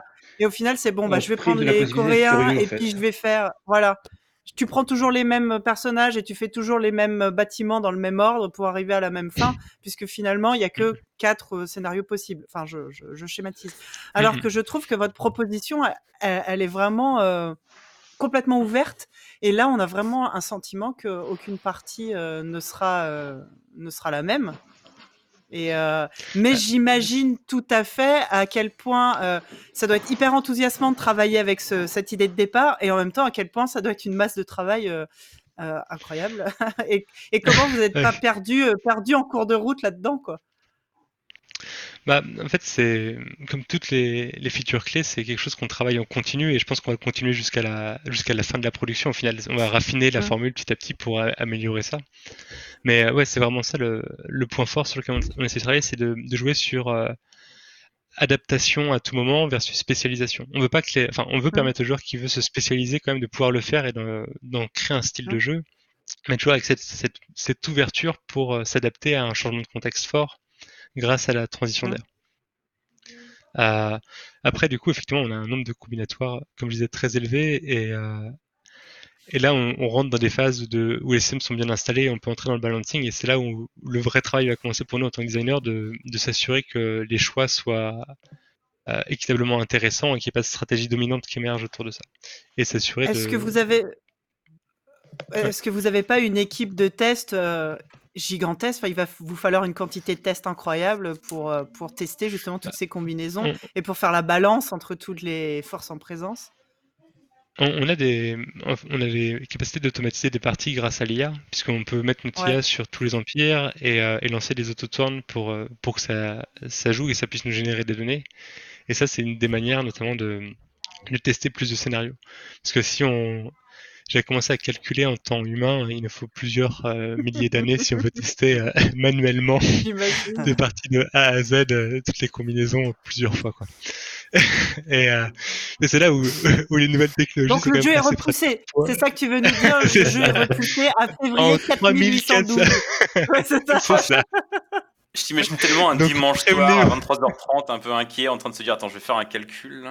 Et combien de temps il me faudrait Je suis en sorte de panique totale. Oh là là, j'aurais pas oublié. Tu m'étonnes. C'est horrible. Alors à un matin, ouais. près, on est bon. Non, mais après, on a, on a la chance effectivement d'avoir des, des outils pour automatiser maintenant avec le data tracking et tout ça pour pouvoir euh, parser ces données-là. Et, euh, et après, il y a, on est capable d'avoir des, des raccourcis grâce au maths aussi pour pas avoir à tester tous les cas systématiquement.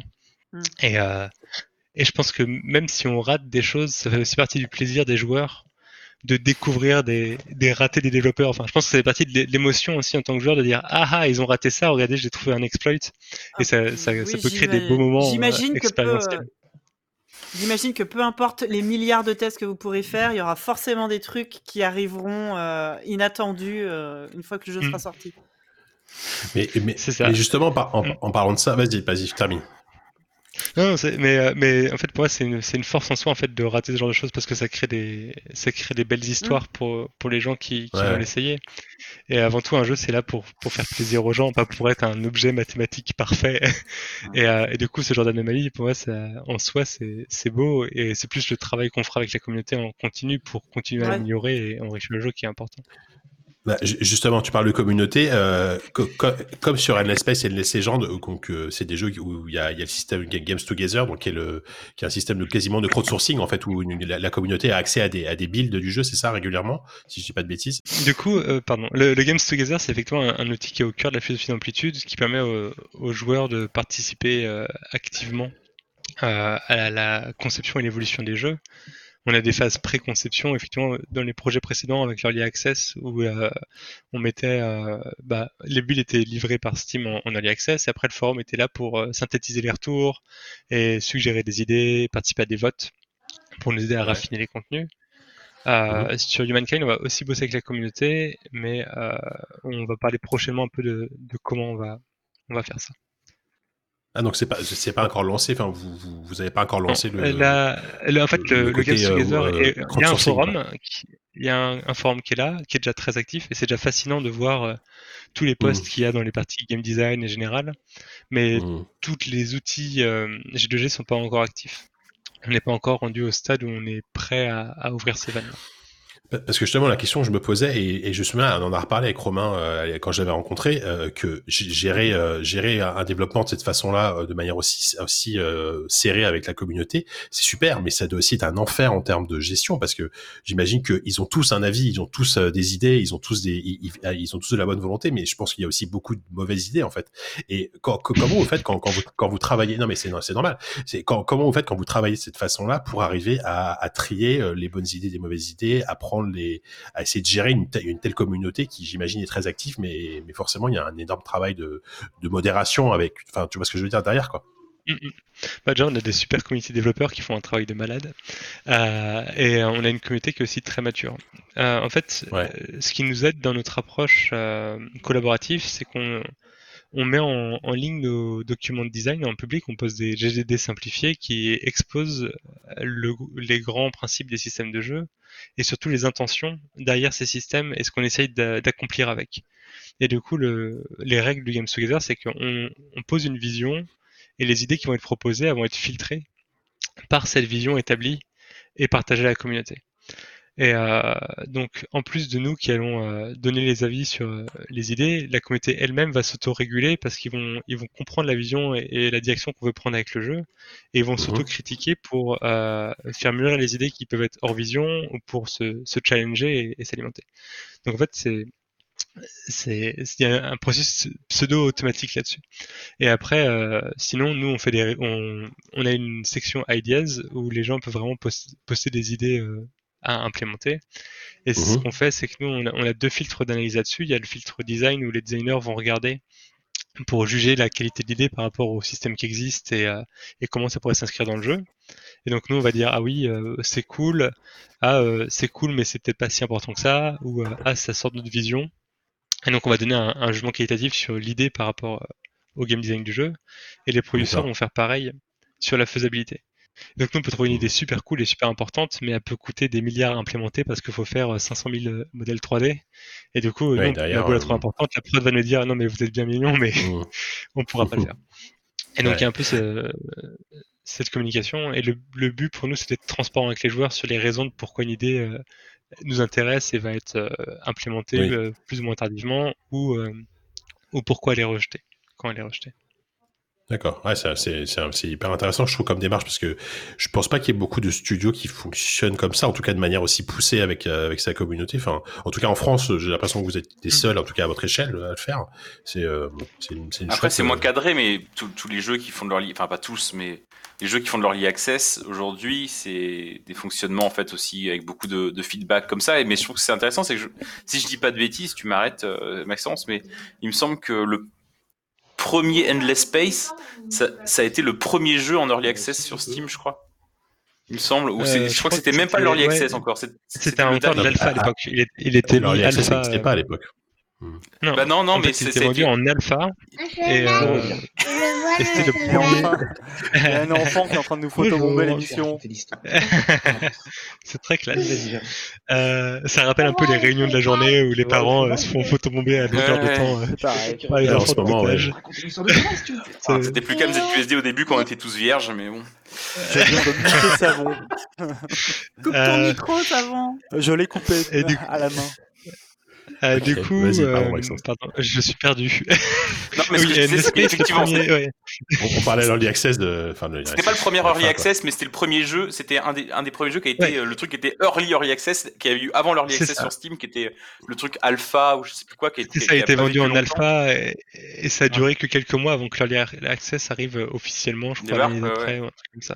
Mais effectivement, il y a pas beaucoup oui. de studios qui ont autant intégré ça de manière Ouais. aussi euh, comme ça. ouais. Et, et tu, tu sais, je, je me rappelle à l'époque, dans, dans du premier espèce, on, on travaillait pour euh, Joystick à l'époque, Corentin, toi et moi, je crois, enfin nous tous Oui. d'ailleurs.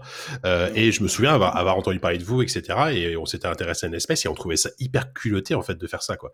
Tu vois, de, de sortir euh, parce que Mm. c'était vraiment hyper avant-gardiste à l'époque. Pe- Personne ne faisait ça, sortir son jeu en early access en version pas finie. Alors toi, toi, toi, tu t'es arrivé, ah non quoi que t'es arrivé juste avant, il t'es arrivé au moment de la sortie de l'alpha, c'est ça Mm. À...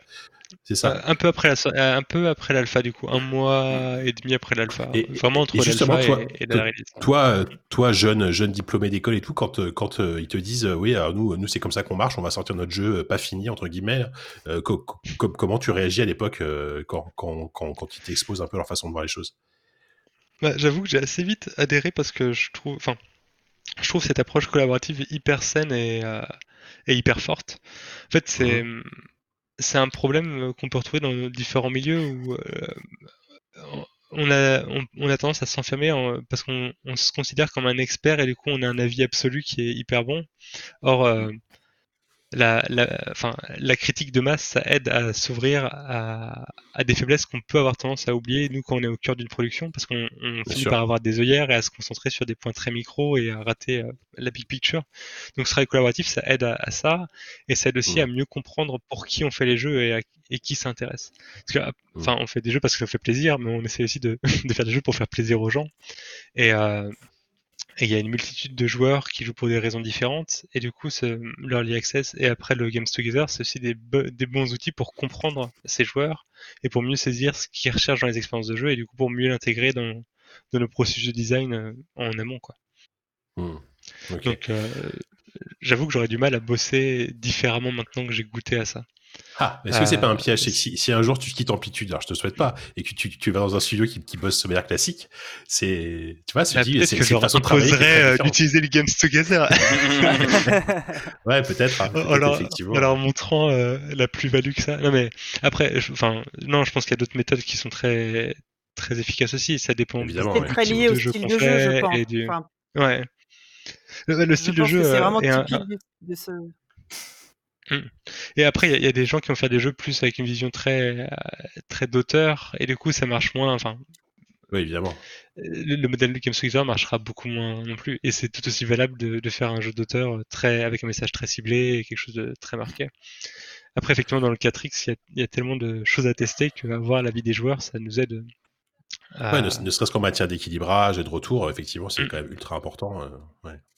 Et euh, justement, tu parlais tiens, de, de jeux d'auteur et de. Enfin, ok, ça reste des genres 4X, etc. C'est des genres très, très codifiés, mais euh, artistiquement, l'espèce et ces gens ont quand, même, ont quand même une vraie identité.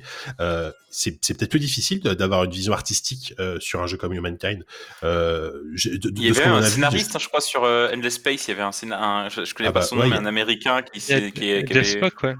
Ouais. Jeff. Ça, euh, j'imagine que, que sur un jeu historique, en fait, je pique, la- je vole la question à JK pour m'attribuer tout le Ouais, vas-y, vas-y. Parce bah, qu'elle est tu, finis, tu finis ma question. Tu finis ma question. effectivement, j'imagine qu'il n'y a pas la même direction, il n'y a même pas, il y a, il y a pas forcément la même surcouche euh, scénaristique sur le jeu, si?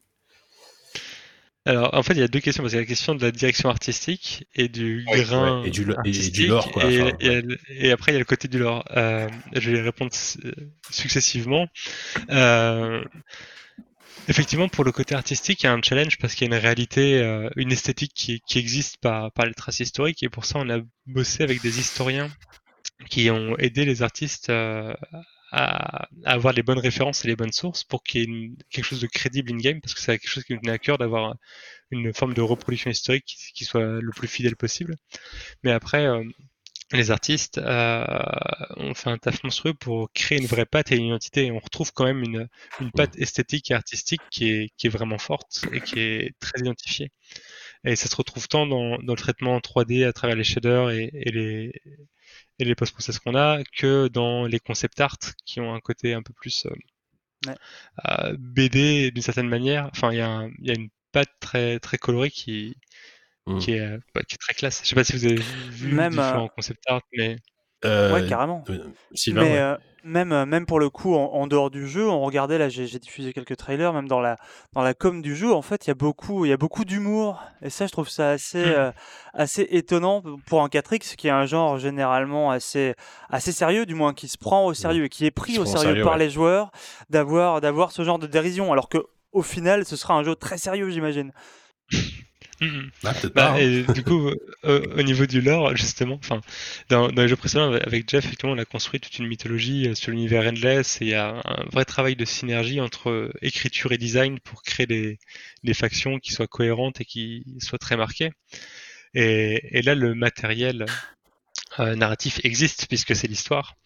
Du coup, euh, l'angle d'attaque est un peu différent et c'est aussi de là que vient euh, Humankind. C'était l'idée d'avoir quand même une, une marque narrative parce que c'est parti du style amplitude, d'avoir cette couche narrative qui, qui va venir enrichir l'expérience stratégique. Euh, mais du coup, il y a eu un, un event à la PAX de l'année dernière où ils ont parlé un peu du système d'event narratif justement euh, avec euh, Jean-Maxime et, et Jeff euh, qui étaient invités là-bas. Et, euh, et du coup, on va avoir des events euh, qui sont inspirés de l'histoire, mais qui vont se déclencher en fonction des contextes reproduits par les joueurs. Pour avoir un peu ce Hmm. côté euh, euh, écho de l'histoire que tu provoques. Et du coup, il y a quand même un style très, très amplitudien dans, dans la narration et dans ce que vont, vont raconter ces événements-là. D'accord. Mm. Mais ce sera pas Ah ouais, du, du, du endless. quoi. Ouais, oui, non, mais bien sûr. sûr, bah, c'est- pas forcément ce que, ce que vous recherchez, et ce que les, probablement ce que les Mm. joueurs euh, recherchent, euh, recherchent non plus, quoi. Euh, moi, je- va- vas-y, alors, je, pendant, que- pendant que Savon fait n'importe quoi, qu'est-ce qui se passe chez Savon on ne sait pas. Savon, Euh, il y a un singe désormais qui remplace Savon. Euh, Si, Corentin. non, mais effectivement, non, non, non, mais en fait, tu viens de répondre. C'était que, en fait, je me, je, je me demandais à quel point justement. euh, en fait, c'est toujours un truc que je trouve euh, depuis même Civilization 1 et même tous ces jeux avant, c'est ou en passant par les Edge of Empire et tout ça, il y a tous ces jeux qui essayent de reproduire un, une sorte de véracité historique, en tout cas un contexte crédible. À quel point tu peux t'en détacher parce qu'en fait l'histoire euh, en vrai la, vraie vie euh, c'est chiant quoi. Donc du coup à quel point on peut se détacher de la vraie vie de ce qui s'est vraiment passé pour faire du fun tout en respectant quand même en même temps vous faites quand même un jeu sur l'histoire donc tu peux pas complètement t'en tu peux pas complètement non plus t'en affranchir j'imagine. Et c'est vrai que c'est vrai que je, me- demande un peu comment on jongle avec ça sachant que j'imagine que le fun passe toujours avant le enfin c'est le fun avant tout qui passe avant la réalité la, la historique. historique, ouais. Mm. Notre approche, c'est- vraiment de, de partir de, de pièces historiques, de, de morceaux his- historiques en soi, authentiques historiquement, Mm. et après de, de permettre aux joueurs de les réassembler. De reproduire l'histoire, c'est pas fun parce qu'il y a un côté fataliste et quand, Mm. quand on joue à un jeu, on veut écrire sa propre histoire. Euh, donc ce qui- là où on a mis euh, le focus, c'est plus sur euh, ok, si on met une culture dans le jeu, les composantes de cette culture-là vont être euh, authentiques historiquement et en tant que joueur, si on fait des recherches historiques, on verra que c'est construit sur ça, ça se bâtit sur, sur du réel et du concret. Et du coup, on Mhm. pourra avoir des références euh, autour de ça qui seront intéressantes. Mais après, la manière dont ces, dont ces briques authentiques vont être réagencées manipu- manipulées, pardon, manipulées par le joueur, là, on rentre dans le sandbox et euh, on est plus dans le délire d'offrir des machines à uchronie et, et, à, et à fantasy, quoi. Euh, pour que le fun reprenne le dessus. Tiens Euh, d'ailleurs, est-ce que, est-ce que je, je sais pas si c'est un truc que vous avez annoncé, mais on, on pourra aller jusqu'où dans le futur? Est-ce qu'il y a, est-ce que tu vas pouvoir aller dans un truc très science-fiction ou vous allez rester quand même très, très réaliste Là, là on- pour la Gold, on, on part sur euh, jusqu'à nos jours. On- D'accord. La dernière ère, ça va confinement. jusqu'au jour contemporain. C'est ça. Là, ça s'arrête d'ailleurs. Tout le monde à la maison. le 17 Spoiler. mars 2020. Après, tu dois rentrer chez toi et tu dois laisser ta, ta situation là où elle était. C'est- Ah bah, N'empêche que Catrix, c'est un peu le meilleur joueur pour du confinement. hein. C'est le, le genre du confinement, euh, le Catrix. hein. Ah bah, de- sur Reddit, on a vu d'addiction. différents posts là-dessus. euh, pourquoi il n'est pas encore sorti euh, Il Bah nous faut ouais. pour le confinement. Ouais. C'est- clair. Euh, je, si, je sais pas si vous avez d'autres questions sur le en, en Humankind. Moi, je- moi, j'avais une question plus générale sur euh, sur Amplitude. Juste une, vraiment une question débile que je pourrais régler moi-même euh, en cherchant sur Google pour euh, voir si tu avais la réponse. Et si t'as pas la réponse, c'est que j'imagine que vous communiquez pas là-dessus. Je me demandais si ça se passait dans le dans le même univers que Endless, que la- les, les jeux Endless ou pas du tout? Ah, Ah bah, genre. euh, ah ah, je pourrais, je pourrais, euh, là, je pourrais construire un mensonge et tout ça. Non, mais pour le coup, euh, Humankind, c'est un jeu qui veut retranscrire l'histoire de l'humanité et de la Terre. Euh, Endless, c'est un- c'est l'univers Endless. Et euh, on n'a Mhm. jamais fait référence à la Terre dans l'univers Endless. Et, euh, et donc, c'est deux, deux univers différents. Ok, ouais, ok. des univers complètement C'est- différents. c'est- Bon, C'est vraiment une Jusqu'au question. jour où on décidera de changer ça parce qu'on veut, Oui. on veut vous, vous Bien surprendre. sûr. Mais, euh. Ouais, évidemment, ouais.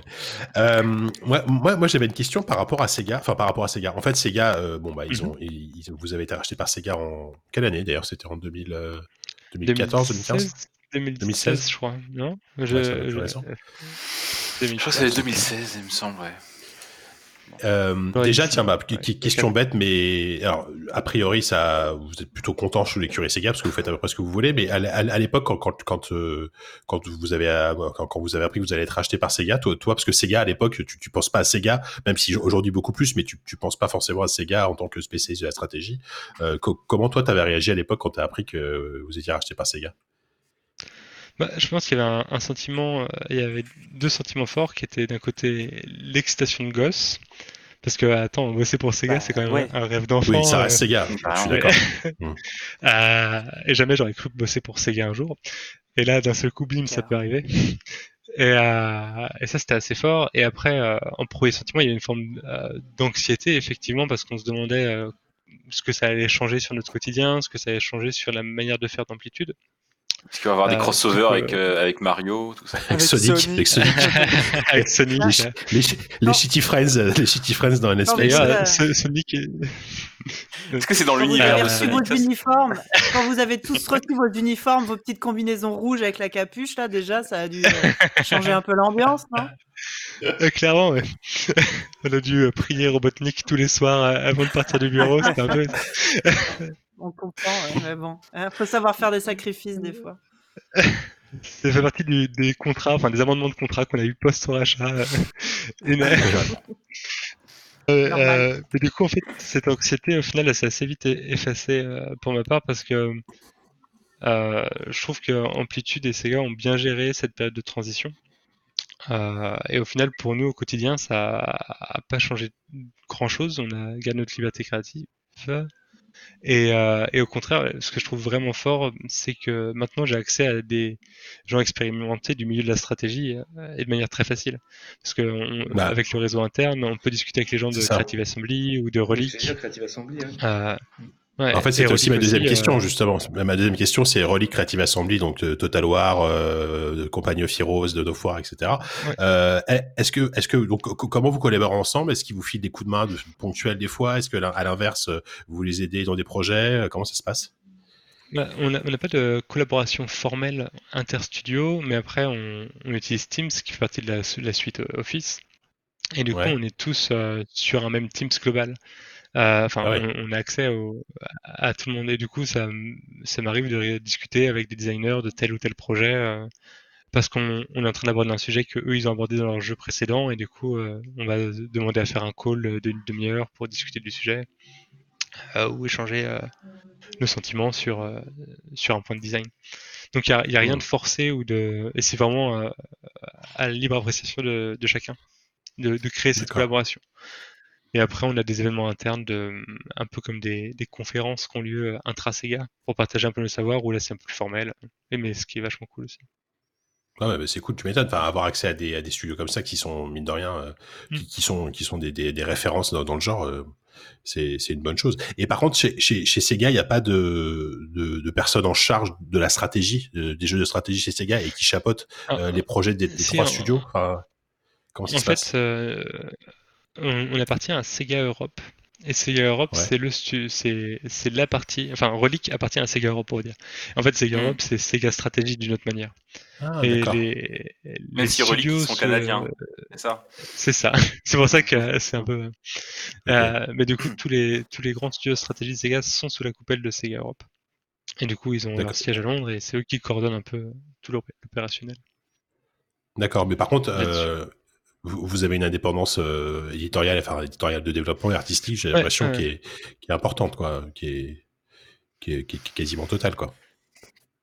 Ouais, euh, en fait, ils vont pas faire d'ingérence sur, sur comment on fonctionne en, en interne. C'est vraiment plus euh, un, un support pour, euh, euh, pour les studios, quoi.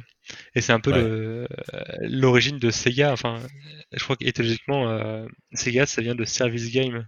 Service Ouais. game, tout à fait. Euh, et, et du coup, euh, bah, pour le coup, dans la, dans la pratique, c'est c'est ce qu'ils font, c'est c'est plus comme euh, euh, un, un grand frère qui va surveiller et permettre de donner son poids aussi pour et notamment sur le côté et marketing, c'est pas euh, anodin, je pense, de nos jours. On arrive à une dans, dans un écosystème qui est quand même très chargé sur le jeu PC.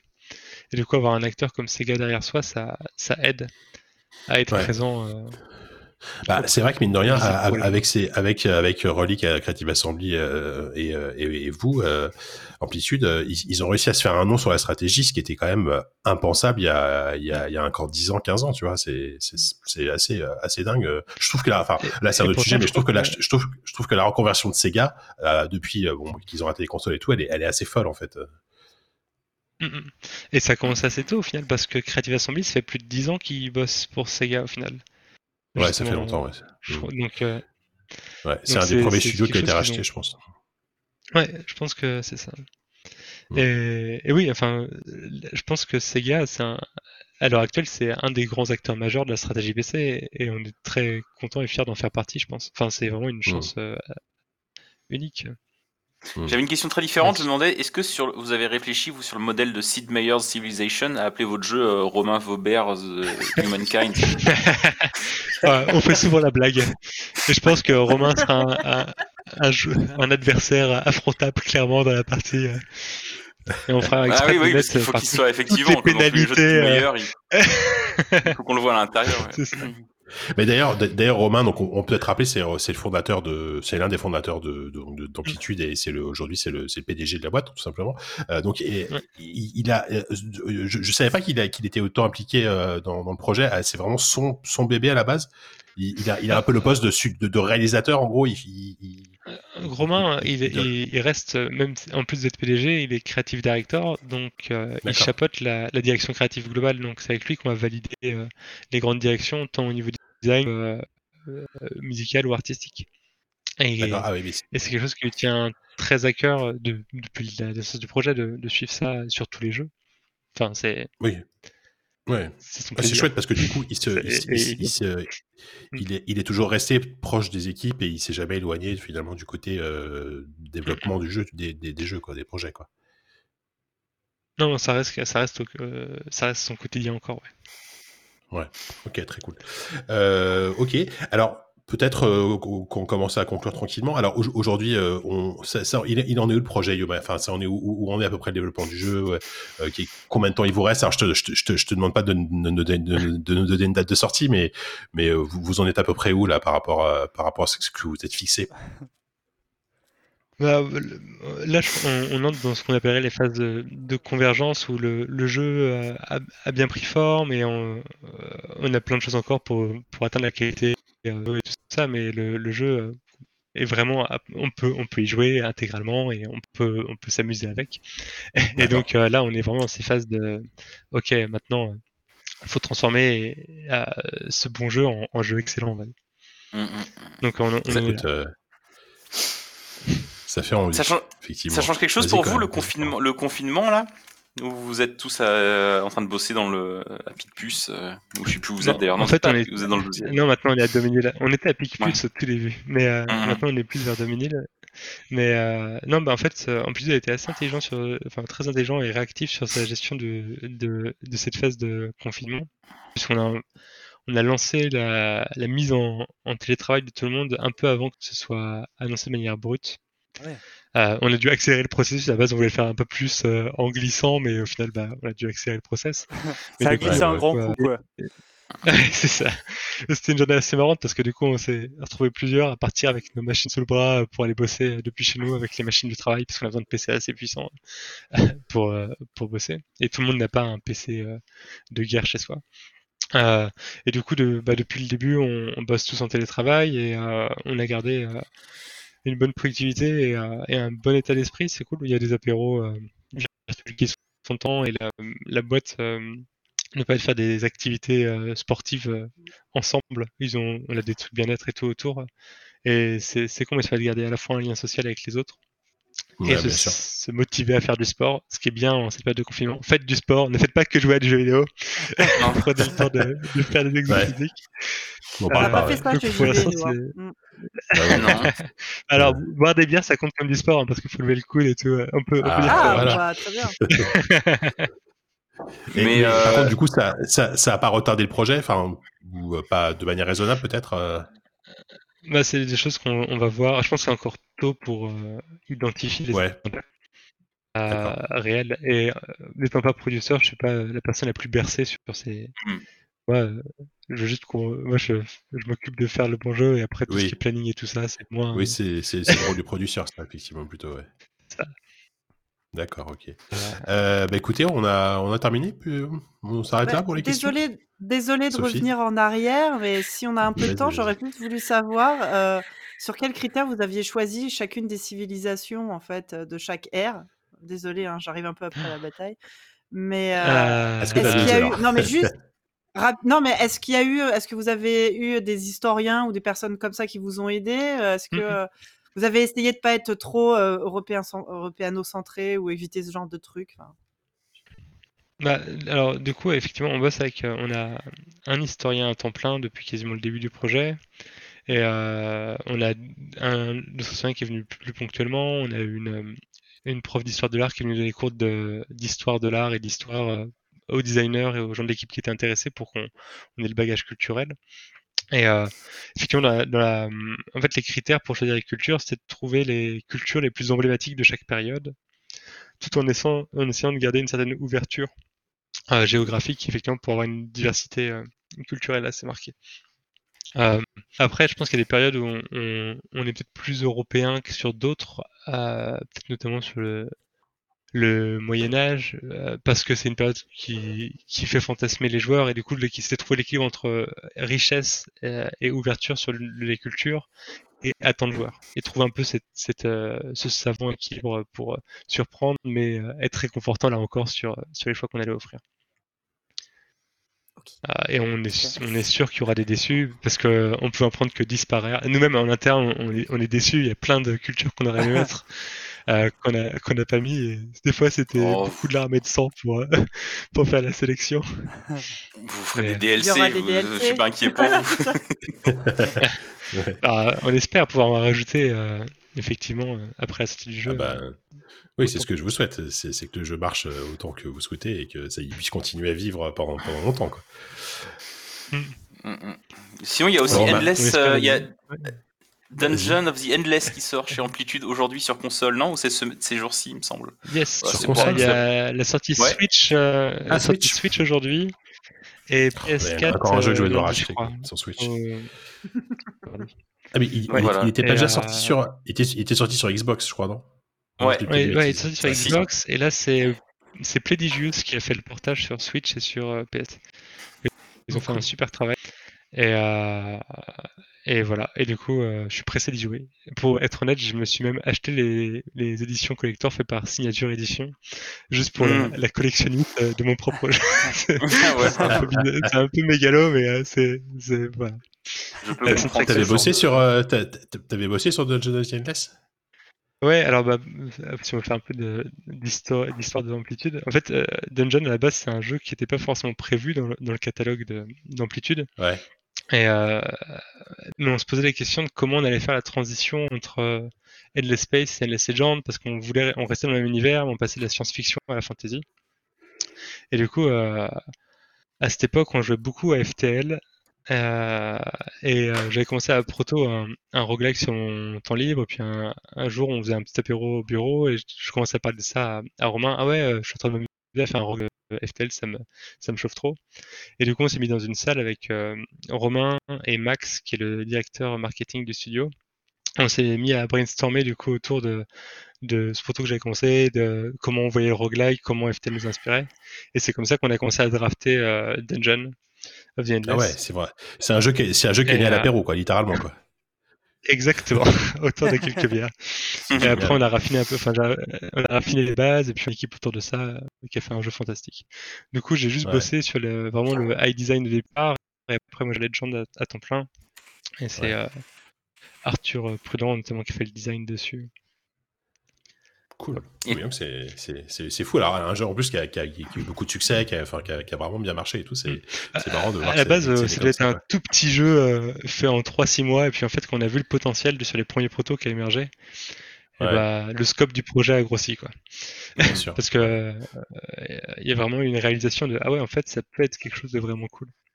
Et tu t'es pas dit à ce moment-là, j'aurais peut-être dû en profiter plutôt que de faire ça, de lancer, relancer mon jeu Babel en jeu de Babel. société. Ça se trouve, il y a un peu de Babel caché derrière euh, Dungeon of the Endless euh, de manière inconsciente. Peut-être. on sait jamais, sait jamais, effectivement. Bon, en tout cas, en tout cas, merci beaucoup, Maxence. On va, s'arrêter là déjà. Euh, Merci pour, euh, bah, pour, euh, pour, euh, pour nous avoir transmis tout ça, pour, pour, ta passion. Enfin, c'est vraiment hyper intéressant. Merci encore une fois et merci de, t'être libéré pendant jusqu'à 22h16 euh, un vendredi soir pour nous parler de ton, travail. C'était un vrai plaisir. Euh, Euh, Merci je, ne je t'ai même pas demandé. Je sais pas si tu restes pour la suite, mais nous, de toute façon, on va faire une petite pause puisqu'on va s'écouter un petit morceau de musique avant de passer aux critiques. Et euh, on va en parler tout à l'heure, mais on va s'écouter non pas un morceau de l'OSC Street of Rage 4, ce serait trop facile, mais un morceau de l'OSC de Cloudpunk.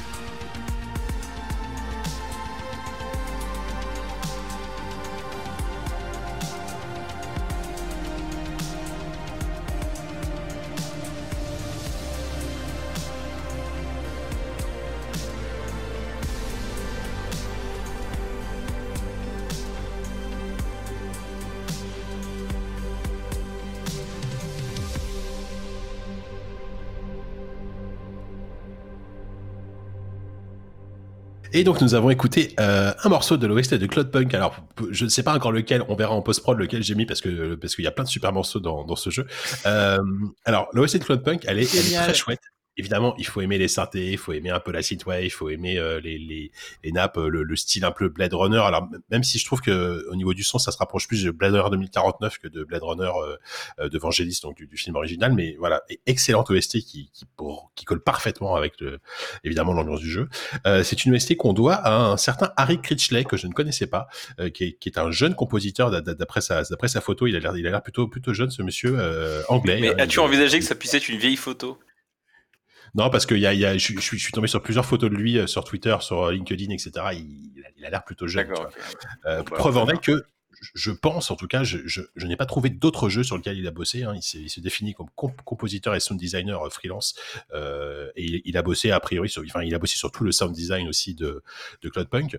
Euh, il travaille aussi sur d'autres jeux, euh, genre il, il- il travaille sur un sur un survival horror euh, que je ne connais même pas qui s'appelle Darkness Anomaly, qui est euh, qui, qui est qui est en, qui est en développement. Il travaille aussi sur un, un, un RPG qui s'appelle Midnight Story. C'est des trucs des trucs vraiment inconnus. Hein. Je, je me suis renseigné, c'est des jeux qui sont en early early développement, qui sortent pas avant avant deux ans quoi. Euh, donc je, voilà, un, monsieur assez mystérieux, même même s'il a une belle page LinkedIn, hein, je, je tiens à vous le dire avec une belle photo Mhm. euh, à Harry Ritchley et euh, je trouve qu'il a fait un super taf de euh, de, de sound design global sur euh, sur Cloudpunk parce que alors c'est un exercice de style évidemment de, de faire un, de, de, sonoriser un jeu dans un univers euh, co- comme celui-là mais euh, mais je trouve qu'il le fait plutôt bien en évitant non plus de plagier intégralement euh, ce qu'a pu faire Vangelis ou euh, ou euh, je sais pas si c'est c'est c'est Hans Zimmer qui fait la BO de Blade Runner 2040 Blade Runner 2049 je ne sais plus. Euh, en tout cas les les, les, les, les grands classiques de, de ce genre de, de musique. Euh, voilà donc euh, du coup passons maintenant aux critiques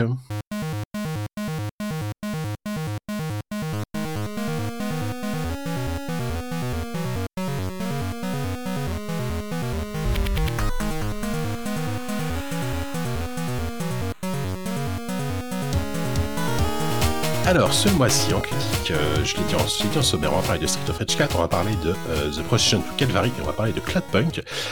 On va commencer par euh, le donc Street of Rage 4. Alors, Street of Rage 4, c'était c'était un projet attendu et en même temps un petit peu redouté par, par certains, dont moi. hein, je- Attendu je au tournant presque. Hein.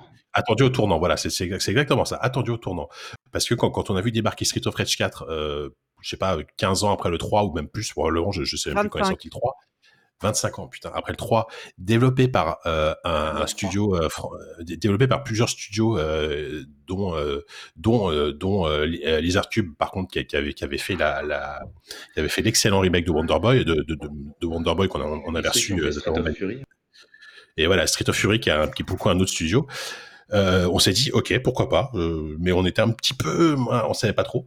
Euh, après, ce qui a commencé à nous rassurer, c'est qu'on a vu que bon, à l'OST, ils avaient réussi à récupérer en partie, hein, parce qu'il fait clairement pas toute l'OST euh, Yuzo Koshiro. Il, il signe trois quatre morceaux, je crois, pas, pas beaucoup plus, mais Ouais, il fait le je- thème principal, il doit faire le premier Ouais. niveau et les boss, le- les deux boss finaux. ouais, je crois que c'est ça. Enfin, il- Euh, les, les- les morceaux, euh, tu vois, euh, du, du chef, quoi. Ouais, exactement. Ouais. Et, euh, et à l'OST, on retrouve de manière aussi tout à fait improbable, euh, essentiellement Olivier de Rivière, qui est décidément sur tous les, qui est décidément sur tous les fronts. Euh, Olivier de Rivière qui, a fait quand même euh, Plague Tale, euh, euh, enfin Vampire, des trucs très orchestrales, très très voilà, très assez classiques en, en, en, termes, en termes musical en tout cas, là, qui se retrouve sur Street of Rage 4, c'est c'est qu'on avait reçu évidemment dans ZQSD. et qu'on a eu le plaisir de recevoir dans ZQSD, euh, effectivement, pour parler de, pour parler de Plague Tale. Euh, voilà, donc Street of Rage 4, c'était un projet euh, très, voilà, très, très surprenant et, euh, et moi, je dois dire que euh, j'étais très agré- agréablement surpris par le jeu. Euh, pas forcément là où je l'attendais. C'est-à-dire que autant visuellement, je trouvais que le jeu avait de la gueule. J'avais confiance sur le réussite artistique du jeu. Je trouvais, je trouve les, les designs de, de, de Lizard Cube, de Ben euh, vraiment réussis. Ils ont réussi à retrouver un style euh, euh, bande dessinée euh, à, à la fois. Donc c'est plus du tout du pixel art, c'est de la bande dessinée, mais qui est très réussi. Et par contre, je trouve que c'est un jeu vraiment euh, un beat'em all très fun à jouer. Je m'attendais vraiment pas à un jeu aussi aussi agréable à jouer. Ils je trouve qu'ils ont réussi. Alors je fais après, je vous passe la parole. Ils ont réussi quand même à garder un peu l'esprit euh, en termes de, game design des jeux originaux, tout en modernisant juste ce qu'il faut en fait pour euh, pour pour, pour qu'on y prenne du plaisir et euh, et euh, qu'on y prenne un plaisir surtout en 2020 au-delà du simple fait que ce soit un truc un peu nostalgique etc. Euh, donc voilà, je sais pas à qui je passe la parole à toi. Évidemment Sophie, toi en grande fan du jeu, enfin en grande fan des jeux originaux, t'attendais un peu presque avec un fusil autour au, au, au, détour d'un couloir le jeu. est-ce que toi t'es est-ce que toi t'es t'es conforté dans ton idée que bon, c'est pas si bien que ça, ou est-ce que finalement t'es plutôt agréablement surprise par le jeu? Non, j'ai pas aimé. pas aimé? Non, non, non. Ah ouais? Bah vas-y, vas-y, dis-moi pourquoi, je suis savoir. Justement, je suis pas du tout d'accord avec toi quand tu dis que euh, c'est euh, innovant. Enfin, en 2020, je, je, je, trouve que bah, si, si, si, je peux faire un, tu vois, un, un, petit spoiler de la critique que j'ai écrite pour le prochain JV, mon titre c'est euh, Gotti 1995 parce que euh, j'ai vraiment pas l'impression d'avoir joué à un jeu de 2020. Euh, visuellement, il est, comme tu dis, très beau. Euh, mmh. On sent que les gars, notamment les décors sont magnifiques. Euh, ouais. On sent que les gars euh, ont passé un temps fou sur les animations. Enfin, c'est un vrai dessin animé. Par contre, c'est lisse, c'est propre, c'est euh, aseptisé, euh, c'est très très très très joli et très très propre. C'est-à-dire pas du tout mmh ce qu'on attend euh, d'un jeu comme ça. Et, euh, et j'ai trouvé le gameplay ultra chiant. je suis désolée. Je, ça va être très très gênant si un jour on reçoit ces gens-là dans l'émission parce que bah, j'ai hein.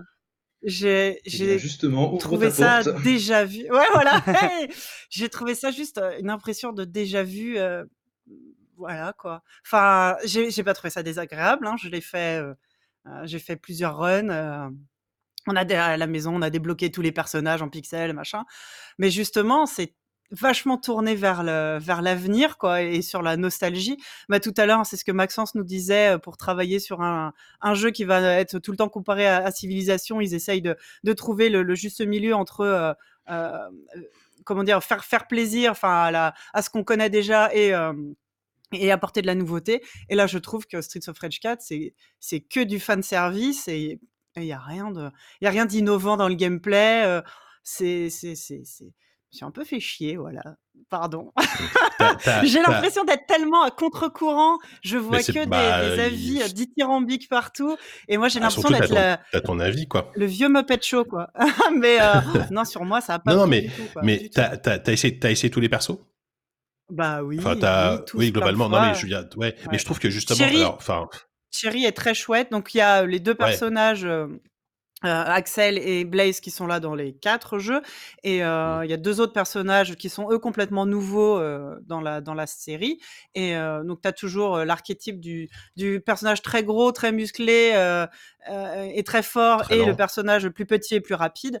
Et ce personnage en l'occurrence c'est le personnage de Cherry qui est très très réussi je trouve. Autant dans le design que dans la façon de jouer. C'est à peu près le, le, le, le seul moment bah. où je me suis un peu. C'est ce que j'allais dire. Euh... Cherry, pour moi, c'est le personnage le plus moderne des, des quatre à, à manier. Très, très cool. très, pour un truc très con, c'est que c'est le seul personnage qui peut courir. Et c'est vrai que euh, le, le fait que les autres persos ne puissent pas courir, alors moi j'ai fini par m'y faire parce que c'est vraiment des en fait le, le, ce que je trouve plutôt bien par coup pour le coup c'est quand même que chaque personnage est vraiment a vraiment une philosophie de jeu qui est très différente. Tu, tu joues pas du tout mmh. de la même façon quand tu prends Adam que mmh. quand tu prends Axel quand tu prends tu prends Thierry etc et c'est vrai que euh, Thierry euh, moi, moi, en fait j'avais commencé le jeu avec Axel je crois. Bon je lui dis ok c'est pas mal mais c'est vrai que j'ai l'impression j'ai mmh. l'impression de piloter un tank et tout. Et après j'ai pris Thierry. Et là j'ai vraiment c'était pas le même jeu tu vois. Euh, à mais tel ça, point que je vois... trouve que le jeu que... ouais vas-y non, je disais ça, ça c'est toujours été le cas dans les, dans les Streets of Rage, mais euh, c'est un vrai recul par rapport euh, au 3 en fait. Euh, le, dans le 3, tous les personnages pouvaient courir. Ça n'empêchait mmh. pas que certains personnages, Skate pour pas le nommer, étaient plus rapides que les autres. Donc Axel il courait, mais il courait comme un gros bœuf qu'il est. Mais et t'avais le personnage en patin roulette qui allait vachement plus vite. Et là, je trouve mmh. que c'est un vrai retour en arrière du 4 par rapport au 3, où d'un seul coup, on a l'impression qu'ils ont artificiellement ralenti tous les personnages pour que le personnage rapide ait l'air plus rapide. Enfin, j'ai vraiment eu cette sensation-là, quoi. Alors que dans le 3, c'était vachement, qui est donc un jeu sorti il y a plus de 20 ans, c'était plus, c'était plus équilibré, quoi. Alors, bon. mmh. Ouais, je peux comprendre. C'est, c'est- enfin, le fait que, que les autres personnages ne puissent pas courir, c'est, c'est vraiment perturbant au début. Après, moi, je suis- j'ai, j'ai refait des runs avec d'autres personnages et, et je, je trouve, je trouve un plaisir, je trouve un autre plaisir en fait que, que Cherry qui court partout et, et je trouve que limite Cherry, euh, et- et jouer avec Cherry, c'est plus facile en fait. Moi, par exemple, là, je galère avec Blaze, alors qu'avec Cherry, j'ai en normal, j'ai, j'ai, j'ai fait le jeu sans quasiment d'une traite, sans, sans vraiment galérer quoi. Donc, euh, donc voilà. Euh, peut-être pour fait, reviendrai j'ai après, tout mais fait avec Blaze. J'ai tout fait avec Blaze parce que ça fait 25 ans que je joue avec Blaze tu joues et avec que c'est Blaze. euh, ouais. communément le personnage le plus euh, équilibré, on va dire. Et, euh, et elle, elle a perdu, des, elle a perdu car certaines habilités, euh, certains skills qu'elle a pu avoir. Ce que, ce que j'adorais moi dans, dans les, dans les Streets of Rage, dans les, dans les trois, c'est que chaque nouvel épisode, ils sont sortis euh, tous assez rapidement les uns par rapport aux autres. Il y avait un Ouais. ou deux ans d'écart entre. C'est vraiment une trilogie qui a été assez ramassée. Donc je veux dire que là, il n'y avait pas eu de révolution de console ou de matos entre temps. C'est vraiment la, la maîtrise des, euh, des game designers qui faisait euh, la magie. Mm. Euh, le 1 était assez oubli- oubliable, on va dire. Et entre le 2, le 2 était vraiment très. beaucoup de nouveautés. Et le 3 avait encore plus de nouveautés de gameplay. Et entre-temps, voilà, il s'est passé 20 ans. Et le 4 bah, n'invente rien de nouveau, ni par rapport au 2, ni par rapport au 3. Alors peut-être que moi, mes attentes, elles étaient euh, très très élevées, c'est possible. Euh, Ouais, mais pour moi, je- c'est je pas un passer- jeu de ouais. 2020, quoi. Ouais, d'accord. Je, non, je comprends. Mais je, je vais peut-être avant de continuer, je, je vais passer la parole à Savon qui, qui a pas mal joué. Toi, euh, t'es, ton ressenti C'est plus, plus Sophie, Alors, plus comme moi? Non, mon mon ressenti il est plus proche du tien, mais euh, je trouve ça vraiment intéressant de, de- d'effectivement de- d'avoir l'avis de, de quelqu'un qui a un peu moins goûté euh, cette, euh, cet opus. Euh, en fait, moi, je, je trouve qu'il a un statut un petit peu, un petit peu hybride, ce jeu-là, c'est-à-dire qu'il est un peu à mi-chemin entre la suite et le remake. Ouais, c'est-à-dire que voilà, il a, ça, ouais. il a, il a, re- il a repris vraiment toutes les bases du gameplay, à savoir, alors, chez Harry, euh, mis à part, euh, c'est moi les Street of Rage, je les ai toujours vécu comme euh, des jeux qui étaient relativement lents et qui jouaient beaucoup plus sur le placement que vraiment sur la rapidité d'exécution. D'autant plus qu'ils ont cette espèce, ouais, c'est vraiment c'est comment est-ce que tu arrives par le haut, par le bas pour réussir euh, tes shops et c'est euh, faut vraiment que tu prennes ton temps à savoir par où tu vas attaquer ton pack d'ennemis euh, parce que ça va décider de, de- vraiment de ton succès ou de ton échec. Après, ça, ça avait déjà euh, vachement évolué ouais. dans le 3. Désolé, c'est toujours compliqué de Je t'en prie, je t'en prie. Ça avait déjà, ça avait déjà évolué dans le 3, je te dis. Le, le 3, tu pouvais courir, il y avait des roulades aussi. Donc, c'est des choses qui avaient déjà un peu évolué. Donc, c'est pour ça que moi, j'ai ce Pour, pour sentiment être honnête, d'un- j'ai pensé que d'un- le 2, d'un moi, en retour fait. en arrière. jamais touché au 3. comme la Mm. plupart des gens. En fait, Oui, le Ouais, deux- bah, je, pense, je que c'est une suite aux deux. C'est un peu comme les Terminator, c'est un 3 alternatif en fait. Celui-là, Bah, le 2 étant le plus connu, ils sont peut-être surtout basés sur le 2, euh, peut-être pour, euh, pour construire leur, euh, pour assembler leur, leur brique de, de, de gameplay. Et euh, enfin, l'autre truc qui est très appréciable à propos des Street of Rage et que je retrouve dans cet opus, c'est que euh, pour moi, je, je, je le vois un peu comme un précurseur de ce qu'a pu faire Arc System Works par la suite, à savoir, euh, c'est les, les, les, les mouvements, les techniques sont pas du tout compliqués à, à maîtriser parce que c'est des combinaisons très simples de mouvements et de touches. Euh, par contre, euh, les, les patterns d'un personnage à l'autre vont être très très différents et euh, en fait, ça va pas être dans l'exécution que ça va être que ça va être difficile, ça va être très facile à sortir, mais par contre, ça va être plus facile à sortir au bon moment et à, et à bon escient. Donc c'est vraiment un, un, un jeu plus stratégique de, que de réflexe, comme beaucoup, de- alors que beaucoup d'autres euh, beat'em up étaient plus dans l'optique d'éprouver tes réflexes. Euh, et ça, vraiment, je le retrouve et c'est vraiment un plaisir pour moi parce que je suis, ouais, je suis un mec rapide globalement. Euh, après, pour ce qui est de vraiment de, ouais, très très. Euh, mais pour ce qui est de, de, de Street of Rage 4, euh, enfin voilà, je trouve la patte artistique absolument euh, fabuleuse. C'est vrai que ah, zut, j'ai- oublié le, le nom euh, Ben voilà. Ben Fiquet, Euh, Ouais, Ben. Ah, pardon. Mais Ben sûr- ouais, j'avais adoré son pas. travail. Ouais. En tout cas, j'avais adoré son travail, enfin le travail des, des sur le, le remake Wonder- sur de, Wonder Boy. euh, de, de Wonder Boy. Mais là, euh, dans un univers un petit peu euh, années 80, euh, rue Cradingue, machin, il s'éclate. Vraiment, il s'éclate. Le, le, le passage dans le musée, il est absolument génial. Dans les rues de Chinatown, c'est vraiment fabuleux. Euh, le, musée, c'est mon détails. niveau préféré. Ouais, ouais. C'est, Bah, quelque chose à raconter. Bah, c'est surtout Non, le quasiment. la- la- ouais, c'est l'un des seuls niveaux qui se détache vraiment complètement de. Et peut-être peut-être le dernier niveau de, de, de- du 2, enfin, du, surtout du 2, quoi. Mhm. Oui, euh, alors que euh, les- autres, euh, c'est les, les mêmes environnements, mais c'est un peu des, des fanarts des, des, des environnements des, des, précédents. Donc, j'entends parfaitement hein, l'argument comme quoi il apporte pas énormément de choses. À un moment, j'ai même été tenté de, de relancer le 2 pour me dire, mais parce qu'il y avait certains, certains patterns ennemis, certains ennemis, je me dis, ah, ça, c'est peut-être nouveau, mais j'en suis pas sûr. Et en fait, je, je- il est probable que. À chaque fois, c'est vrai que c'était Bah. peut-être un peu les mêmes, les mêmes stratégies à développer, Mm. les mêmes stratégies euh, déployées. Mhm. Euh, mais voilà, c'est c'est vraiment une réinter... moi, c'est vraiment une, une réinterprétation, une réinterprétation du 2 et, et oui, en Mm. tant que tel, euh, elle apporte peut-être pas grand-chose effectivement. Mais, Bah, moi- euh, moi- mais à côté de ça, moi, mais quel, vois, quel j'ai- plaisir, quel, quel, quel plaisir à retrouver. Moi, moi, tu vois, j'ai relancé le 2 justement euh, juste après à un moment donné, et putain, j'ai quand même pris une claque, euh, mais à l'inverse, je me dis putain, j'ai j'ai trouvé ça euh, difficile à jouer. Enfin, il y a- je, Mhm. je trouve malgré tout qu'ils ont réussi à apporter une, je, je suis, enfin, contrairement, enfin, c'est vrai, j'insiste sur le mot mo- modernité malgré tout, notamment, tu vois, c'est- plein de petites mécaniques qui fonctionnent plutôt bien, par exemple. le- en fait. voilà, par exemple le fait que tu, alors c'est c'est pas c'est pas qu'il a inventé, mais le fait que tu peux utiliser ton coup spécial et récupérer ta vie en tapant les mecs, euh, bah c'est c'est vraiment un- un- c'est vraiment une mécanique de euh, prise prise de, de prise de risque en fait. C'est-à-dire que est-ce que je vais utiliser mon coup spécial en ayant peut-être le risque que si si je tape pas tout de suite derrière, je vais je vais perdre toute ma vie? Enfin, il y a C'est ça. Le fait que les items ne disparaissent Ah pas. oui, bah oui, oui, n'existent c'était pas. Dead Cells. Oui. Ça, c'est, euh, c'était, c'était un cauchemar dans le 2. Euh, Ouais. C'est-à-dire que tu avais, perdu un petit peu de ta barre de vie, tu dis ouais non le poulet je vais pas le bouffer tout de suite, sauf que le temps que tu te fasses taper dessus, bah, le poulet avait disparu et euh, et t'avais tout perdu. Là le fait Ouais, qu'il ouais, reste, euh, voilà c'est mais- des tout petits ajustements, euh, c'est difficile Dans le de qualifier 3, ça vraiment un- de nouveauté. Oui, Dans le oui. 3, le coup spécial, il est en fonction d'une euh, jauge. Enfin, c'est des choses qui avaient déjà été euh, réfléchies et réglées. Enfin, désolé, je suis vraiment la relou qui 3 a revient avec existé, Street of. Rage Non, 3. mais t'as- Mais je suis peut-être qu'il est dans ma tête depuis le début, mais euh, Mhm. euh, le 3 est souvent décrié comme étant très chelou. Et alors, en termes de musique et de level design, de la c'est vrai qu'il est de pas la musique, forcément réussi partout. Par contre, en termes de gameplay, il y avait des, des trouvailles qui, qui étaient vraiment extrêmement novatrices et modernes à son époque. Alors oui, hein, les jeux, les jeux ont, vieilli. Rejouer aujourd'hui au 2 ou au 3, euh, encore plus au 1. Bon, bah oui, voilà, c'est c'est vraiment des, des jeux qui ont vieilli et, et, et je suis assez euh, étanche à tout ce qui est nostalgique, euh, je, je m'en rends évidemment compte.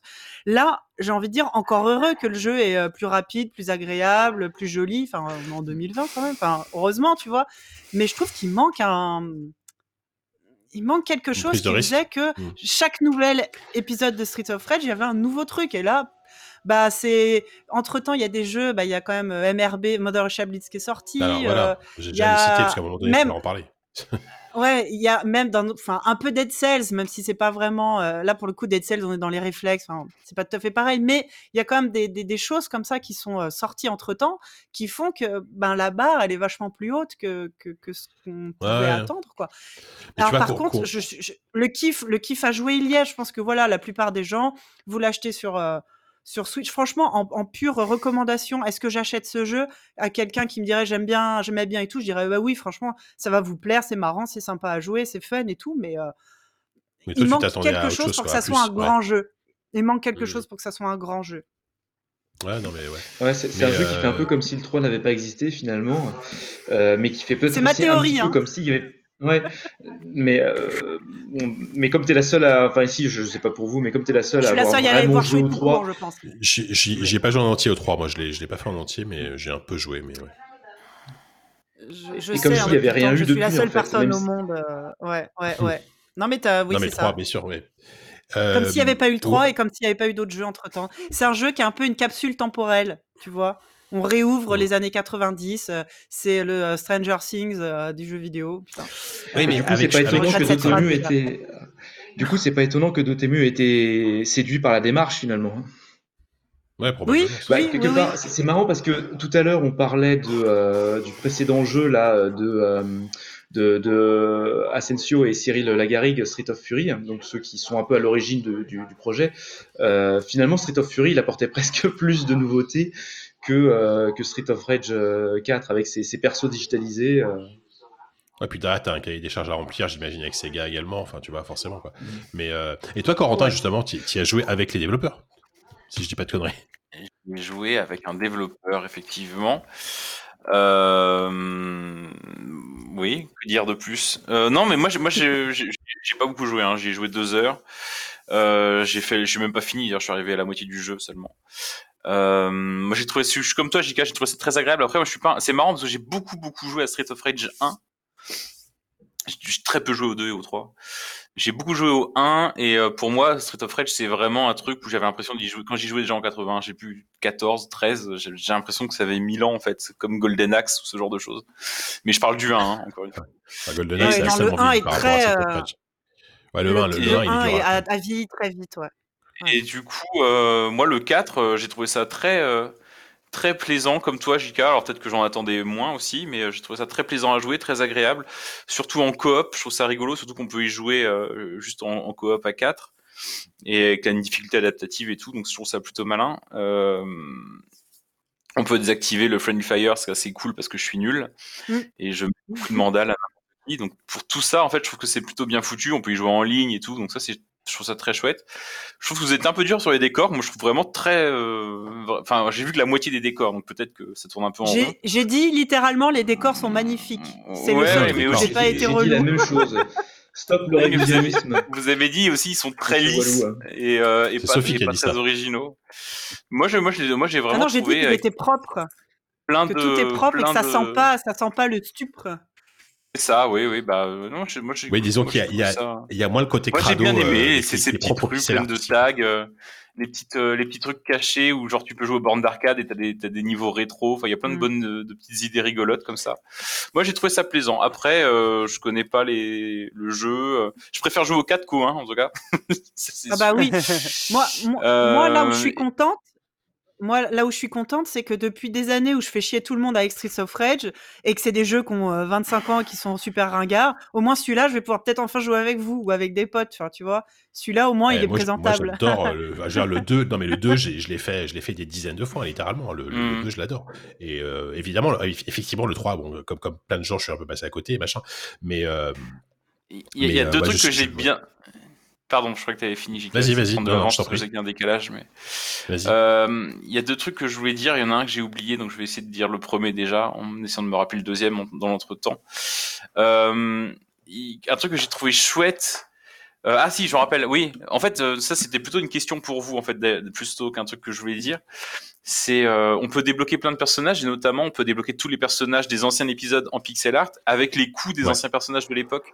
Et je me demandais à quel point ça, ça compensait Déjà, est-ce que ça rentrait bien en résonance avec le gameplay moderne? Parce que c'est bizarre de mettre effectivement un ancien personnage avec des anciens coups face à des nouveaux ennemis. Et je me demandais, est-ce que ça marche? Et est-ce que ça compense un peu les défauts que vous, que vous soulevez? Bah, Alors, de, de, de mon côté, pour tout te dire, pour débloquer ces persos, en fait. il, faut, il, faut, il faut beaucoup, beaucoup jouer au jeu. Et euh, du coup, moi, j'ai moi, moi, j'ai débloqué les persos de base, mais j'ai pas débloqué les persos rétro encore. Euh, Donc, je peux pas te répondre. Par contre, là, là où je peux te répondre, c'est que tu peux aussi jouer avec les musiques rétro euh, à la place des musiques modernes. Et je trouve que ça marche pas trop bien. Ça marche pas très bien. Euh, parce que. Alors, on- on- si on commence à parler de l'OST, ça prend- trois plombs, mais je trouve que l'OST du 4 est, est, est vraiment réussie. Elle est pas aussi marquante que, Ah ouais, super. clairement que le 1, le 2, etc. Mais il y a, il y, a, y a énormément de variété. Tu sens que, tu sens que de Rivia aussi, il s'est- complètement lâché sur certains moments. Euh, Il y a, y a aussi, euh, Il y a plein de euh, clins d'œil, il y a plein de nouveaux thèmes, il y a plein de clins d'œil, il y a plein de, plein de choses. voilà, il y a euh, plein de cadeaux, il y a en même temps, il y a plein de styles, du- euh, styles différents, musicaux différents. mm, mm. T'as quand même, euh, t'as, quand même Yoko Shimomura, donc euh, qui a fait le, qui- notamment Street Fighter 2, qui, est- qui, qui a fait qui a signé un ou deux morceaux. Enfin, voilà, c'est une dynastie très très variée, qui est peut-être moins euh, cohérente et euh, et euh, percutante que que, bah, ce que ce qu'a fait Koshiro sur sur le 1 et le 2, mais c'est parce qu'il y avait qu'une seule personne à la barre. Euh, mais du coup, quand du coup quand tu joues avec les musiques rétro, je trouve que ça ça colle, c'est, rigolo pour le, le, le délire, mais ça ça fonctionne mal. Et surtout, Mm. euh, De Rivière a fait, comme à son habitude, il a fait des musiques euh, presque adaptatives, c'est-à-dire qu'il y a vraiment des, des fondus. En fait, l'impression c'est un DJ. En fait, il y a vraiment, genre, au, au milieu d'un niveau, il va y avoir un fondu avec le- l'enchaînement avec l'autre morceau et de manière très cohérente avec l'action, etc. C'est, euh, c'est vraiment, ça, ça, c'est vraiment réussi, quoi. Je trouve. Moi, je trouve la nouvelle OST fait- assez inégale. Ouais, voilà. Non, ça, je suis d'accord. Elle est inégale.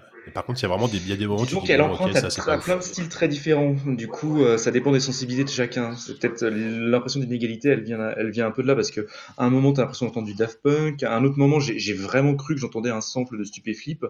Euh, Mm. C'est un petit peu tout ce qui est, tout ce qui a, enfin, c'est c'est un peu un c'est best-of des. euh, Le Stupéflip après- qui fait l'OST d'un jeu, c'est ça que je veux entendre. Bah oui. Tu m'étonnes. c'est- un, peu un, un best-of de tout ce qui marche en électro depuis depuis dix Ouais. ans en fait. euh, Bah, De toute façon, il, a, BO. il a dit lui-même. moi j'aime euh, beaucoup. Hein. Il a dit lui-même dans Rivière, je t'interromps, euh, que, que, qu'il s'était inspiré énormément d'artistes. Il s'est inspiré d'Afex Twin, il s'est inspiré d'ACDC, euh, il s'est inspiré de tous ces artistes-là. Mais, t'as- t'as- de- il a, oui, il s'est inspiré de Mylène Farmer, littéralement. Et, euh, et je veux dire, c'est, c'est pas son univers musical, tu vois. Donc je pense qu'il s'est lâché peut-être un peu trop, ce qui donne une sorte d'un truc un peu incohérent par moment et un peu, un peu inégal, comme tu dis, Sophie. Euh, mais. Il y a des morceaux que je trouve vraiment très réussis, euh, surtout vers la Ouais. fin. Euh, Ouais. Les morceaux composés par Koshiro, euh, bah, si celui de, du dernier boss, non, de l'avant-dernier boss, il est très cool. Le reste, Ouais. euh, il a un peu recyclé ses trucs. Non, mais, euh, Ouais, Ça, c'est vraiment un peu. euh, Quoi, il y a les Français qui me demandent euh, un OK, tiens, allez hop. Non, mais tu sens que c'est, Euh, tu, tu, tu- tu sens que c'est des chutes de, des anciens morceaux qu'il, a, qu'il Ouais. avait jamais publiés, tu vois, qu'il avait peu gardé dans ça, un ouais. coin. Mais, mais, au- mais au milieu de ça, t'as deux, trois morceaux qui sont euh, vraiment cool, quoi. Mais bon, voilà. Mm. Comme tu dis, le fait d'avoir voulu faire euh, plein de plein d'artistes différents, des fois, ça, ça, ça marche pas toujours. Et non, comme tu sûr. disais, Jika, que jouer avec euh, l'ancienne BO, ça marche pas. bah, je réponds à la question de Corentin. Du coup, jouer avec les vieux persos, ça fait un peu pareil. C'est cool. Mm. Hein, j'ai, pu, j'ai pu jouer avec Blaze qui peut courir, du coup, la Blaze du 3. Mais euh, il y avait Ah une oui. mécanique de jeu dans le 3 qui faisait que euh, tous les X points, tu gagnais une étoile et cette étoile faisait que tes coups étaient plus forts. Tant que tu Mhm. mourais pas, en fait, ton personnage devenait plus fort. Dès que tu perdais une vie, tu perdais une étoile, jusqu'à trois étoiles. Euh, bah ça, c'est pas dans le jeu, du coup. Euh, dans le 4, euh, du coup, ton personnage du 3, il a certains coups qu'il avait, mais pas la mécanique qui va avec. Enfin, puis c'est pareil, te dire, être obligé de réintroduire un personnage qui a 20 ans pour espérer que le jeu euh, soit plus sympa à jouer, enfin, c'est pas la proposition qu'on attend, quoi. C'est cool, hein, le Ouais, clin d'œil est cool, mais une fois que tu les as débloqués, c'est un peu gadget, quoi. J'aurais préféré qu'ils fassent d'autres persos. Le retour d'Adam, par exemple, ça c'est super cool. Euh, qui était un Mhm. personnage jouable du 1, qui là est un des Très meilleurs personnages, d'ailleurs. avec. Ouais. Vrai, J'aurais préféré bah- d'autres surprises comme ça. Apparemment, c'est un Là, truc qui a été rajouté vraiment au dernier moment, me disait le dev, Oui. que, que Ouais. à la demande des fans après euh, après avoir vu les premiers trailers où on voyait pas Adam, ils ont dit mais il est où Adam? Ils se sont dit hop, oups, on va peut-être le mettre, ça va faire plaisir aux gens et ça fait plaisir aux. Mais moi j'aime bien justement tout ce. Moi c'est il y a un truc que c'est un truc que j'ai bien aimé et qui m'a beaucoup fait penser à Half-Life Alix, c'est-à-dire euh.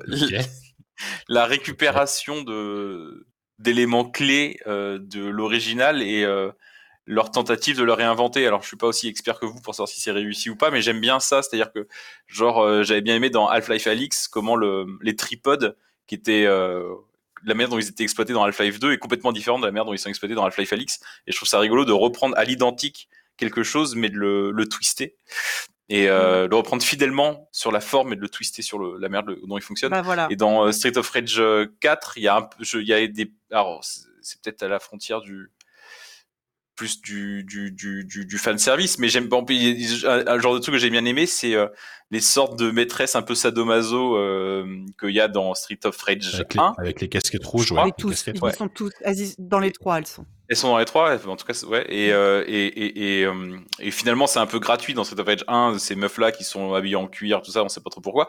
Et là, elles vont aller fouetter les autres personnages pour leur donner des coups de boost d'énergie. Et je trouve ça assez rigolo, euh, la façon dont ça s'est réussi. Après, si, c'est- si ça tient pas la, la longueur, c'est dommage. Mais moi, c'est ce genre de choses qui m'intéressent, moi, dans les jeux, les remakes, où, effectivement, comme disait Savon, les trucs qui sont un peu entre, un peu entre le remake et la suite. Et c'est pas forcément facile de marcher sur cette petite corniche-là. Mm. Mais dans ces moments-là, moi j'aime bien. Je trouve que c'est c'est- c'est- c'est beau quand on reprend à l'identique un truc passé et qu'on le réinvente. Voilà. Bah là, l'exemple que tu cites est, est très chouette, mais justement, ça manque complètement de choses comme ça, quoi. Et ça manque Mm. d'un peu plus de, de- de choses comme ça, où c'est juste littéralement de- des citations et il n'y a pas le twist qu'on attend. Ça se, ça se cite, ça s'auto-cite et ça cite les trois autres en permanence. Et les, les quelques nouveautés, il y a, il y a des personnages assez cool, mais qui sont très anecdotiques finalement. Ça reste un, un jeu cool et fun à jouer euh, pour les gens qui se prennent pas la tête comme moi et qui sont pas des vieux nerds de Streets of Rage depuis 25 ans. Quoi. c'est peut-être ça, ouais. Je- Mais euh, bon, J'aurais ouais. juste Et je- je adoré trouve que euh, que ça, c'est une ça bonne porte euh, d'entrée sur la série d'ailleurs. Ça pourrait être une, ça Ah, être probablement, une bonne oui. porte d'entrée dans la, dans la série d'ailleurs. hein. Parce que c'est vrai que les, les autres ils sont un peu ils sont un peu arides euh, 25 ans après. Euh, là c'est c'est c'est c'est un bon dépoussiérage quand même. hein. Enfin, moi je boude vraiment pas mon plaisir avec euh, avec avec ce jeu et euh, je pense que c'est peut-être le meilleur opus pour débuter euh, pour ceux qui veulent un petit peu euh, remonter le temps euh, par la suite. En plus, c'est super, il est gratuit sûr, sur, ouais. euh, c'est à l'abonnement Xbox. sur, sur le Game Pass, ouais. sur Game Pass. Ouais. Ça, c'est Il est gratuit sur le Game Pass euh, console et PC, donc euh, ouais, allez, vous pouvez effectivement le tester. euh, Ah, PC aussi dalle, euh. Ouais, PC aussi, Ah bien ouais, sûr. ah Il est sur ouais, PC. ça Il est aussi le le Effectivement, Game ça Pass serait PC, dommage donc, de, de passer je rappelle à que le côté, Game Pass PC, c'est- le Game Pass PC, c'est 4 euros par mois, hein, donc, et sans engagement, donc euh, bon, t'as pas grand chose à perdre, quoi. Mm. Donc, euh, Je vais ok, me permettre bon, de va- rajouter juste un dernier truc, un truc qui m'a vraiment vraiment dérangé et j'en avais parlé un peu euh, justement. euh, je pense que c'était carrément euh, Ben Fiquet quand j'avais testé le jeu il y a quelques mois et on n'avait pas été d'accord sur certains points, euh, notamment je- le personnage de Blaze hein, qui euh, dans son redesign est juste ultra sexualisé dans cet épisode-là. Ce qui n'était pas, euh, enfin, ce qui était pas forcément le cas dans les vieux. Dans les vieux, c'était un tas de pixels en mini jupe. Donc bon, voilà. Mais euh, on va dire qu'ils n'ont pas profité là du, euh, du, du, du remake pour la moderniser. C'est-à-dire que dans l'histoire, dix ans se sont passés. Euh, Axel a été entièrement redesigné. le gars, il a doublé de volume, il a de la barbe, tu vois. Il a vieilli, machin.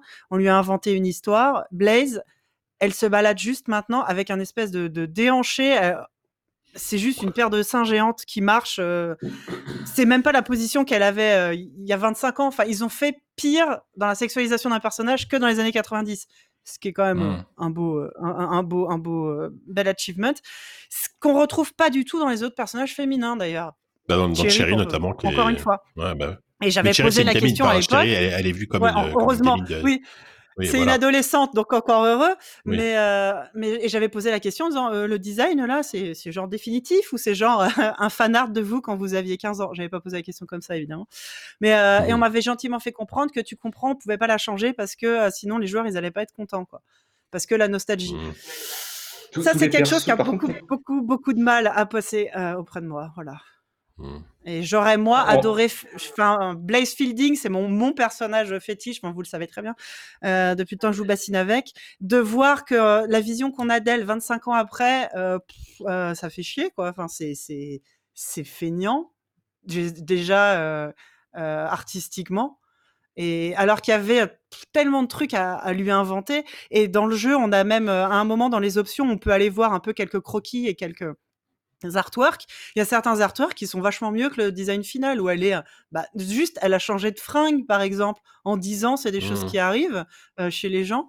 Et euh, ça, c'est, euh, je pense que c'est le Bah, dernier clou du cercueil, quoi. C'est dommage qu'il n'y ait pas des- effectivement des, des, des costumes différents pour les personnes. Ne- Tu vois, ça, déjà, ça aurait pu régler en partie le, ce, ce, ce, ce problème, tu vois. C'est bon, presque. Et Après, c'est- ils c'est ont- déjà le eu- costume, et je te dis la position qu'elle a, quoi. Normalement, bah, je Ouais, sais ouais. pas vous, quand vous vous battez dans la rue, quelle position vous mettez. Mais normalement, quand t'as les Bah, poings en avant, t'as le torse un peu rentré. Elle, elle se bat, alors, euh, pardon, hein, mais avec euh, complètement le, le- Généralement, le- j'ai les deux mains sur la la, tête et la cours. poitrine en avant. Oui, c'est ça. Et, et c'est juste, c'est même pas une position de bagarre. On est là pour la bagarre. On n'est pas là. C'est pas un défilé La Victoria's. Secret, tu vois. Donc ouais, ça, Ouais, ça m'a vraiment beaucoup dérangé. Surtout que c'est, euh, c'est complètement anachronique et, et, et c'est pas du tout, ça se ressent pas du tout dans le reste, quoi. Donc euh, ça sent vraiment le vieux fantasme euh, pas résolu euh, d'une partie de l'équipe artistique, quoi. bon. Et puis Voilà. surtout la, la, la, la, la peur de toucher à ce par rapport à, à une, certain, une certaine catégorie de joueurs. Bon, après, ouais, enfin, il faut, Ouais, on, leur posera la question quand, quand ils viendront, euh, s'ils viennent. Je, je- j'affûte déjà mes, ciseaux, mes couteaux. Yep. Bon, Voilà. on s'arrête là pour euh, Street of Rage. Ju- Juste euh, pour. Ah, euh, vous voulez tous finir euh, là. Bon, allez, des- Non, vraiment, je ne euh, vais pas forcément finir, mais euh, là, je me disais, parce que je- moi, je trouvais si, on par exemple les, les persos féminins des, des méchantes euh, assez réussis et plutôt pas mal. Je voulais juste avoir l'avis euh, de, euh, de Force Rose là-dessus.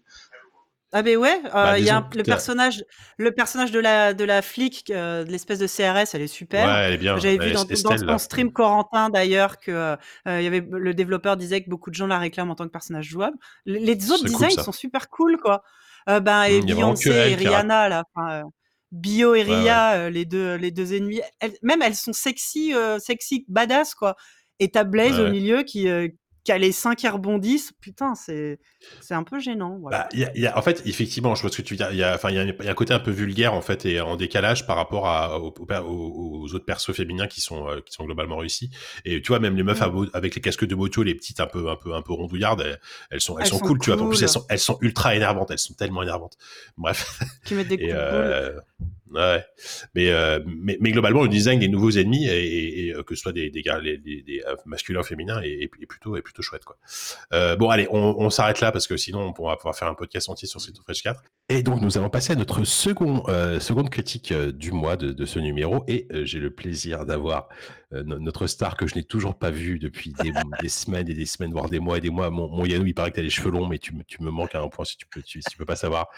Bonsoir, mon Oui, bonsoir, mon bon JK. Moi aussi, tu me manques d'amour fou. Et oui, oui, euh, il y a eu euh, des, des, des, égarements pendant ce, ce, confinement et mes cheveux en font partie. Bah, il paraît, ouais. J'espère qu'en juin, on... déjà, j'espère qu'en juin, tu auras été chez le coiffeur et j'espère qu'on se, ah verra autour d'une C'est pire que ça, JK. J'ai été chez le coiffeur et j'ai décidé de les garder. C'est, euh, on en est à ce degré-là, si tu veux, de je, je, je porte ah des bonnes. Ah euh, Sylvain Gareda qui m'appelle euh, Yanosan parce que je ressemble à un samouraï. Voilà. C'est génial. Et moi, ça me va, moi je, suis très content. Hein. Ah, merde, ok. De toute façon, je me vois pas, donc je m'en fous. Moi. Hein Par contre, rassure-moi, tu, tu, gardes la, tu, tu gardes la barbe aussi. Ah, mais oui, je garde la barbe et j'en ai profité de, de, la faire tailler par un barbier. Non, mais on en est à ce point de délire. Ah oui, donc en hein. fait, c'est les cheveux longs, mais c'est pas un truc complètement. Euh, c'est un truc réfléchi, quoi. Alors, il y a eu une période chaotique période mulet hein, qui a été euh, dramatique. Ouais. Mais là, non, on, est sur quelque chose qui est validé euh, par, un, par, un, coiffeur. Ouais. J'adore ces discussions. C'est femme parfait. Aussi, parce que, ouais, elle, elle, a fermé les yeux, on va dire. bon, alors, mon, petit Yanou, là, là, on est, tu sais quoi, c'est intime, on est, on est que deux. tout, N'est-ce pas? est parti. voilà. Et on va parler de, on va parler de Cloudpunk. parce que moi, Cloudpunk, je, je sais pas pourquoi, j'ai, je l'ai fini déjà il y a un, un petit moment, mais j'ai l'impression d'avoir bassiné tout le monde avec ce jeu et j'ai l'impression que c'est un jeu qui, que, que, les gens avaient, il a été reçu de manière assez mitigée. Enfin, même si la presse a, a eu, ils ont mis plutôt des bonnes notes. Euh, bon, au sein au sein de QSD, je crois que je sais plus que genre Walou Corentin, il, il, a trouvé ça vraiment pas terrible. Mmh. Euh, alors, bah, je pense que le, le, jeu a un peu souffert aussi de la, de la, période. Il est sorti, je crois, vraiment euh, à un moment où bon, c'était difficile de s'intéresser aux nouvelles sorties. Ouais, et en même temps, euh, pour, pour, moi, c'est un bon jeu de confinement, tu vois, parce que c'est un truc, euh, c'est un truc un peu chill, un peu narratif. Mais bon, attends, enfin, déjà, je vais, je vais le, je vais, je vais, je vais le pitcher. Euh, on incarne, euh, en fait, Claude c'est un, c'est, c'est, c'est une sorte de, pour moi, c'est un, un, un, walking simulator en voiture. C'est-à-dire que tu, tu incarnes une, une jeune femme qui s'appelle Rania, qui est une, une jeune, une jeune livreuse. Donc, elle fait des livraisons dans, dans sa voiture volante, puisqu'on est dans un univers clairement, clairement influencé, clairement sous influence Blade Runner. Hein, on est, on mmh. est dans la ville de Nivalis, qui est, euh, voilà, c'est du pur cyberpunk, euh, vraiment pur jus avec euh, les néons, la, la, musique planante, les, les, immeubles gigantesques. il fait nuit, il pleut. Enfin, vraiment, voilà, t'as as tout l'esthétique du, du, cyberpunk et de Blade Runner qui est, qui, qui est déroulé dans le jeu. Et donc, on, on, incarne cette jeune femme qui doit faire des, des livraisons, voilà, de, de, enfin, littéralement, la, les, tout le jeu, quasiment tout le jeu, c'est tu vas, tu vas d'un point A à un point B pour faire des missions, rencontrer des gens, euh, livrer des paquets, etc. Voilà. Donc c'est, vraiment le jeu.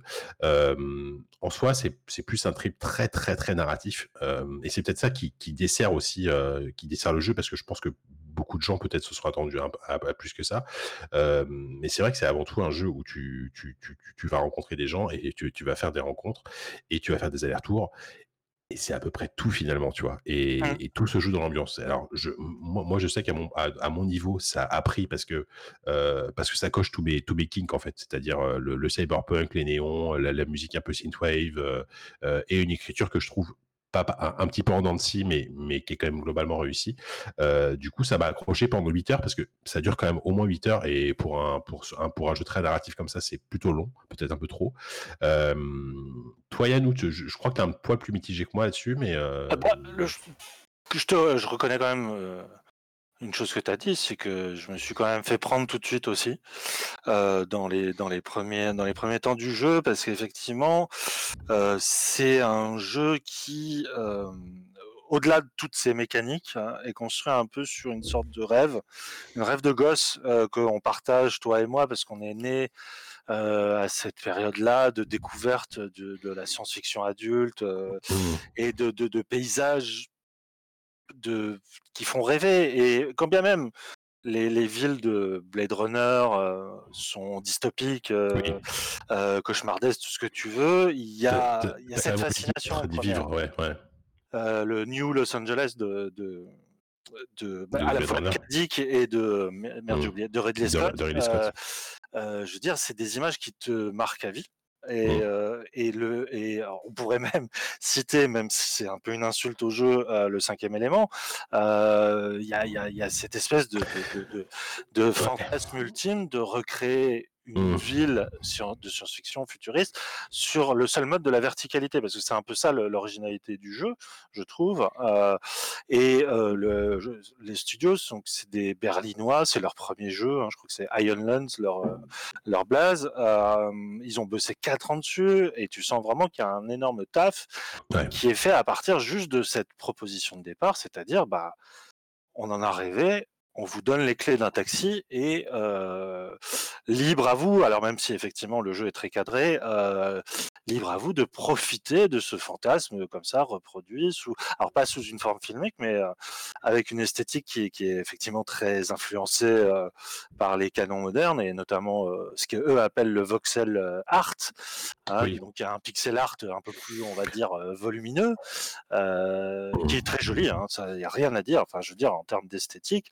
tu es pris tout de suite dans euh, la, la, beauté de la ville, mais aussi son espèce de de vie artificielle. C'est très bien fait. Euh, la façon dont le, il y a le trafic, euh, voilà, qui est de voitures volantes autour de toi. Mmh. Il y a euh, chaque quartier, quand bien même l'esthétique est assez, comment dire, euh, pas répétitive, mais il y a quelque chose dans le voxel art de très carré qui se répète d'un. Oui, voilà, c'est des gros blocs euh, ouais, qui brillent. Très, et très puis, bloc, ouais. Il y a, a, un côté Minecraft, euh, ça, ça, a pu, ça a presque pu être une map de Minecraft en fait. Tout à fait, absolument. D'ailleurs, s'ils appliquent le, le RTX sur ce jeu-là comme ils ont fait à Minecraft, ouais. je pense que ça peut donner un truc absolument sublime.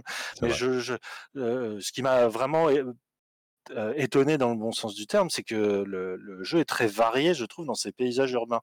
C'est-à-dire qu'il y a vraiment des quartiers et euh, tu, n'as pas ce sentiment de répétition. Au contraire, c'est un dépaysement constant. Et comme tu as dit, l'atmosphère très Evangelis euh, qui, qui infuse. vraiment, il y a, y, a, y a quelque chose qui te berce dès le départ où tu dis, tu te sens bien. C'est pour ça que tu, tu dis c'est un jeu confinement parce que oui, il y a un côté voyage qui, qui marche hyper bien. Bah, c'est presque ce qu'on. Enfin, souvent, on parle de film doudou maintenant pour, pour notre génération, des trucs ouais. qui te rappellent un peu nostalgie. Pour, pour moi, c'est presque ouais. un, jeu, un jeu doudou. C'est-à-dire que tu, quand je l'ai lancé, effectivement, en plus, c'était bon pendant le confinement, tu te dis, ah, trop bien, c'est Blade Runner en, en, en, jeu, je vais, je vais me balader, ça va être génial. Et, et c'est vrai que euh, pendant pendant huit heures, moi personnellement, je me suis pas lassé un seul moment des trajets en fait, des, des trajets en bagnole parce que j'avais oui, toujours ce plaisir de regarder ouais. le, les paysages et ils ont réussi et, euh, et pour le coup c'était pas évident à, à, effectivement à varier à varier les quartiers, à varier les environnements parce que c'est c'est pas tout à fait c'est un open world mais qui est séparé par quand même par des temps de chargement entre les grandes zones ouais. euh, et, euh, et notamment tu as des moments ultra étouffants notamment quand tu descends dans les bas-fonds tu as, quelques je, je, sais oui t'as, t'as, en fait tu as quelques ouais. moments où tu descends dans les bas-fonds où là tu n'as quasiment pas de musique il euh, y a beaucoup moins de lumière tu sens que en fait là, là où tu vis donc à, Nivalis dans la ville du sud c'est c'est presque un peu comme Final Fantasy VII quoi tu as, le côté euh, la ville ouais. t'as, t'as le côté la ville, la, la, la, ville des riches et la ville des pauvres. Et quand oui, tu il y a ce côté un peu gun un aussi. Ouais, oui, voilà, oui, bah, exactement. T'as un contraste qui est, qui est vraiment très très saisissant.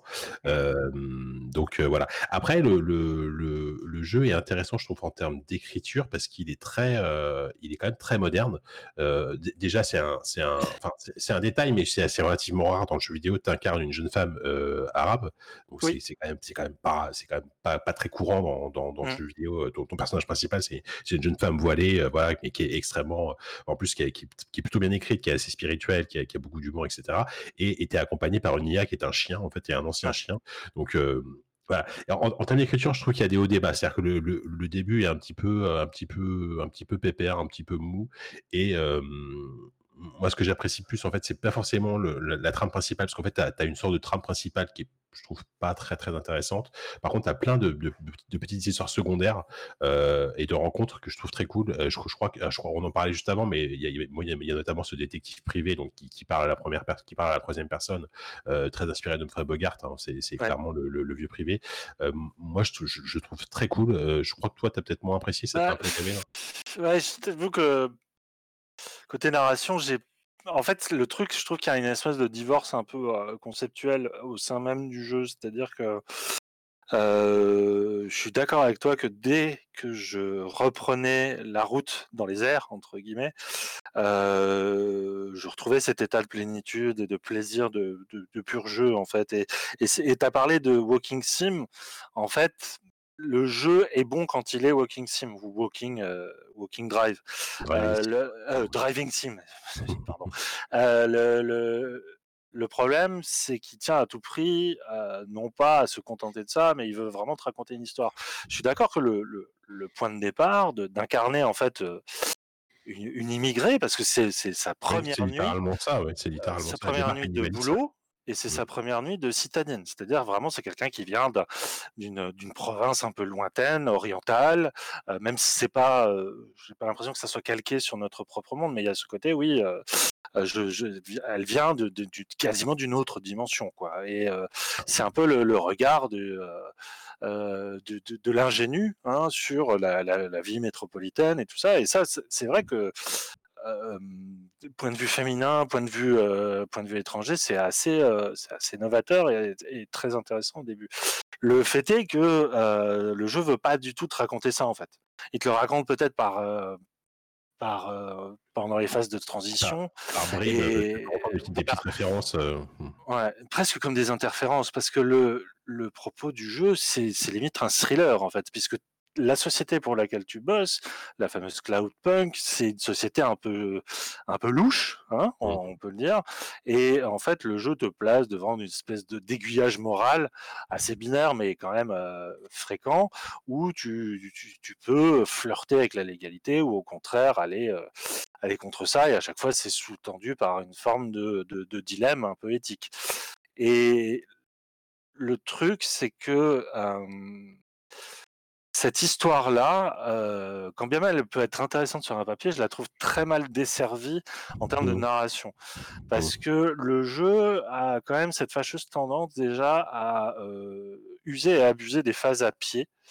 Parce que le, le, le truc, c'est que oui, tu te balades dans la ville, mais dès que tu vas à l'endroit d'une mission, tu passes, euh, ton avatar devient pédestre et, euh, et tu te balades dans des quartiers qui sont level designés comme des labyrinthes.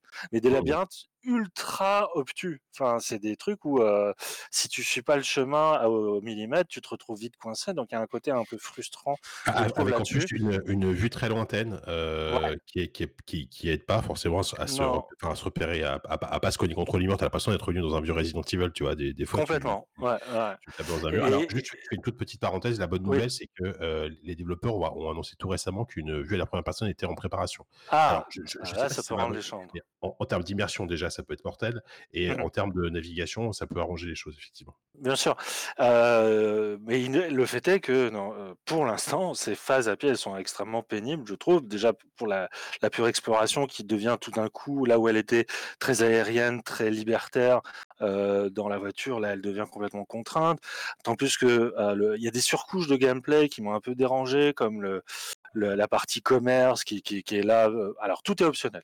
Ça sert à rien. Euh, les, il y a aussi les collectibles, machin. Ok, tout ça est optionnel, mais je trouve que ça plombe, ça plombe justement le côté très euh, minimaliste de la conduite.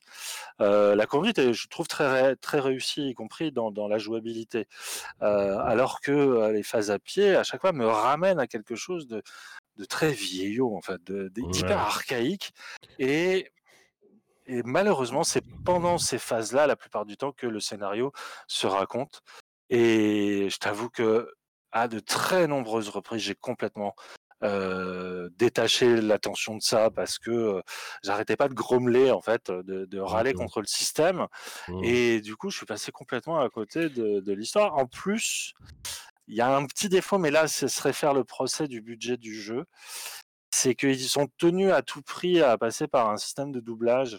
Euh, alors, ça s'explique par le fait que euh, quand tu conduis, tu préfères entendre un acteur te parler plutôt que d'avoir à lire. C'est le fameux problème Oui. GTA, quoi. Oui. Euh, sauf que, bah voilà, c'est pas Rockstar. Et euh, je trouve que les acteurs de doublage, euh, alors quand il s'agit de robots, ça, pa- ça, ça va bien parce que c'est clairement, clairement désincarné. Mmh. Euh, mais et j'adore la voix du chien, enfin la voix de l'IA chien, Oui. elle, est, elle est géniale.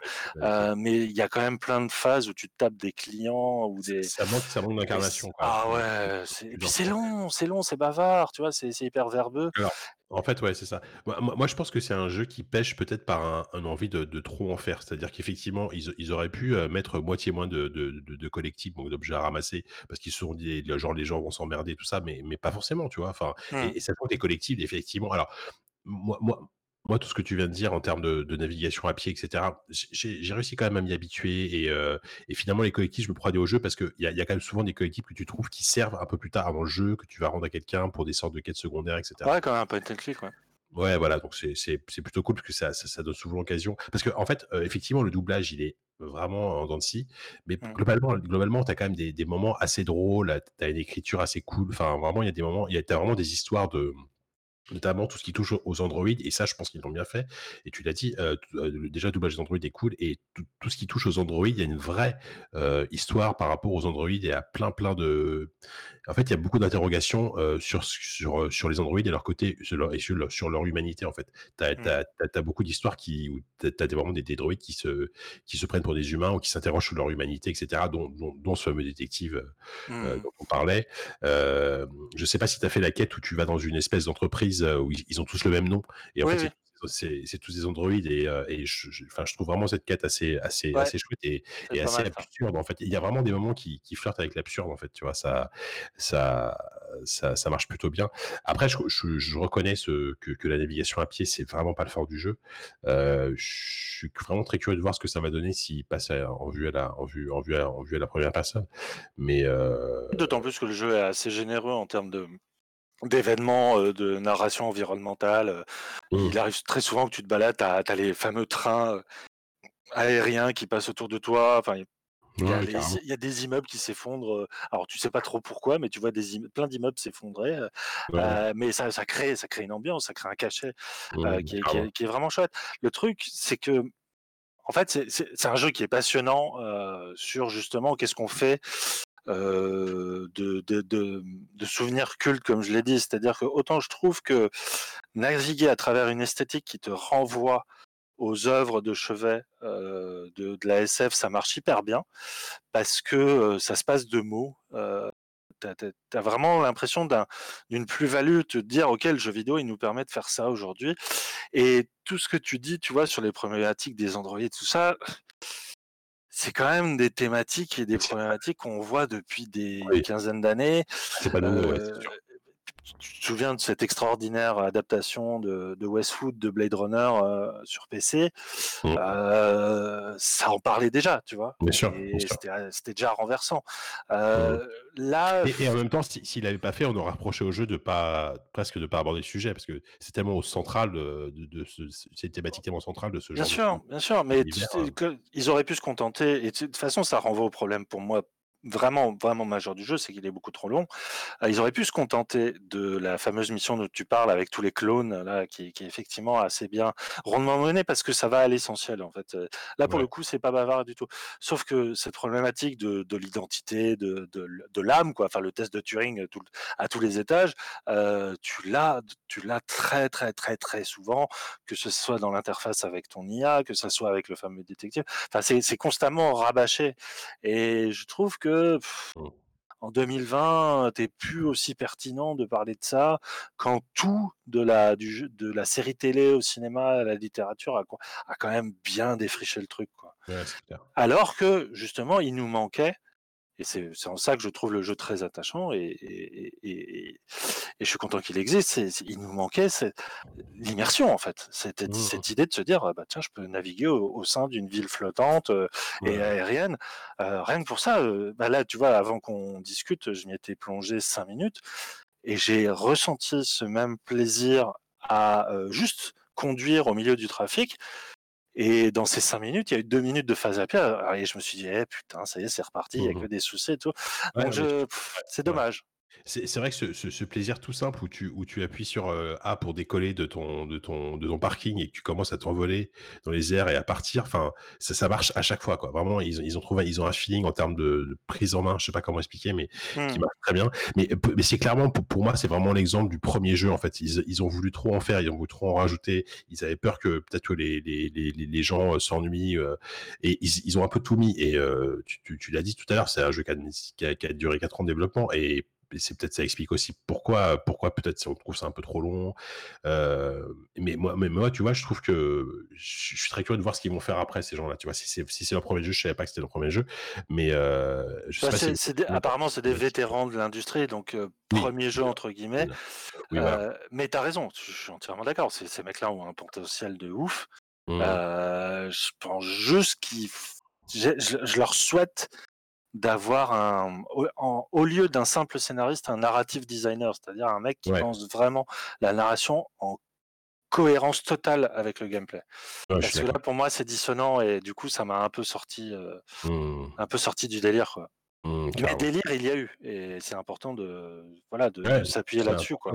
Effectivement. Moi, c'est vrai que je suis, je suis passé outre les, les, les défauts qu'on a évoqués, mais du coup, j'ai pris vraiment un vrai plaisir pendant, pendant, Ouais, quasiment 8 heures, quoi. Enfin, ouais, 8 heures. Donc, c'est, long pour un jeu de ce genre, sachant que quand on parle de jeu narratif comme ça, alors c'est pas tout à fait un booking sim, faut pas non plus déconner, mais, mais mmh. c'est rare que ça dépasse les 4-5 heures, quoi. Donc, euh, donc, euh, donc voilà, quoi. Non, non, mais c'est, ouais, c'est un jeu hyper intéressant. Si, si vous êtes, si vous êtes vraiment euh, sensible à ce, à ce type d'ambiance et d'univers, franchement tentez-le quoi parce que parce que parce que voilà. Par contre il faut pas vous attendre à autre chose que euh, un truc un truc ultra narratif euh, tu vois je, je sais plus je discutais avec je dis à un moment donné je parlais du jeu sur Twitter et il y a, y a quelqu'un qui m'a répondu euh, oui je suis déçu parce que je m'attendais plus à un, délire à GTA avec des courses poursuites de l'action etc mmh. c'est clairement pas ça quoi du tout quoi. non pas du tout. Donc, donc et dans un sens tant mieux même si je pense que avec un, ils sont quand même fait chier à faire un gameplay de, de conduite qui, qui, répond bien. Enfin, tu sens qu'il y, y, a un vrai travail derrière. Euh, en plus, enfin, ce qui est très bien fait, c'est le, le, ils appellent ça des OVA, donc c'est euh, ah, c'est calqué sur euh, quel type de, de véhicule, euh, comment on appelle ça, les speeders, enfin des. Voilà. mais... Ouais, ou les ah putain les trucs sur les coussins euh, coussins d'air tu vois les, les over machin. Euh, t'as vraiment cette sensation de à la fois de, de grande légèreté et en même temps euh, ce côté très ascenseur quoi mmh. dans, dans, les maniements. C'est vrai qu'à un moment je me suis dit ah, bah, c'est bizarre qu'il y ait pas juste des, des courses quoi. Enfin tant plus que t'as un, un terrain de jeu qui s'y prête mmh. peut-être ça aurait ça aurait pu faire respirer un peu le truc, mais on est d'accord que non, c'est pas un GTA, et, et, tant mieux que ça soit pas un GTA. Parce oui, de toute façon, et puis ça, ça a pas l'ambition en termes de budget ni rien, tu vois, donc c'est évidemment, tu vois, mais, mais ça m'a ça m'a aussi un peu rappelé Nightcall, moi, en termes d'ambiance et de, alors c'est pas du tout le même univers, tu vois, mais il y a mmh. ce petit côté un peu Nightcall avec des rencontres, etc. Enfin, donc, bah, si, si, vous êtes sensible à la fois au, cyberpunk euh, pur jus, genre à la Blade Runner, et, euh, et si, si, vous avez aimé Nightcall, par exemple, plus pour son écriture, etc., je pense que ça, vraiment, ça, ça pourrait vous botter, quoi. Mmh.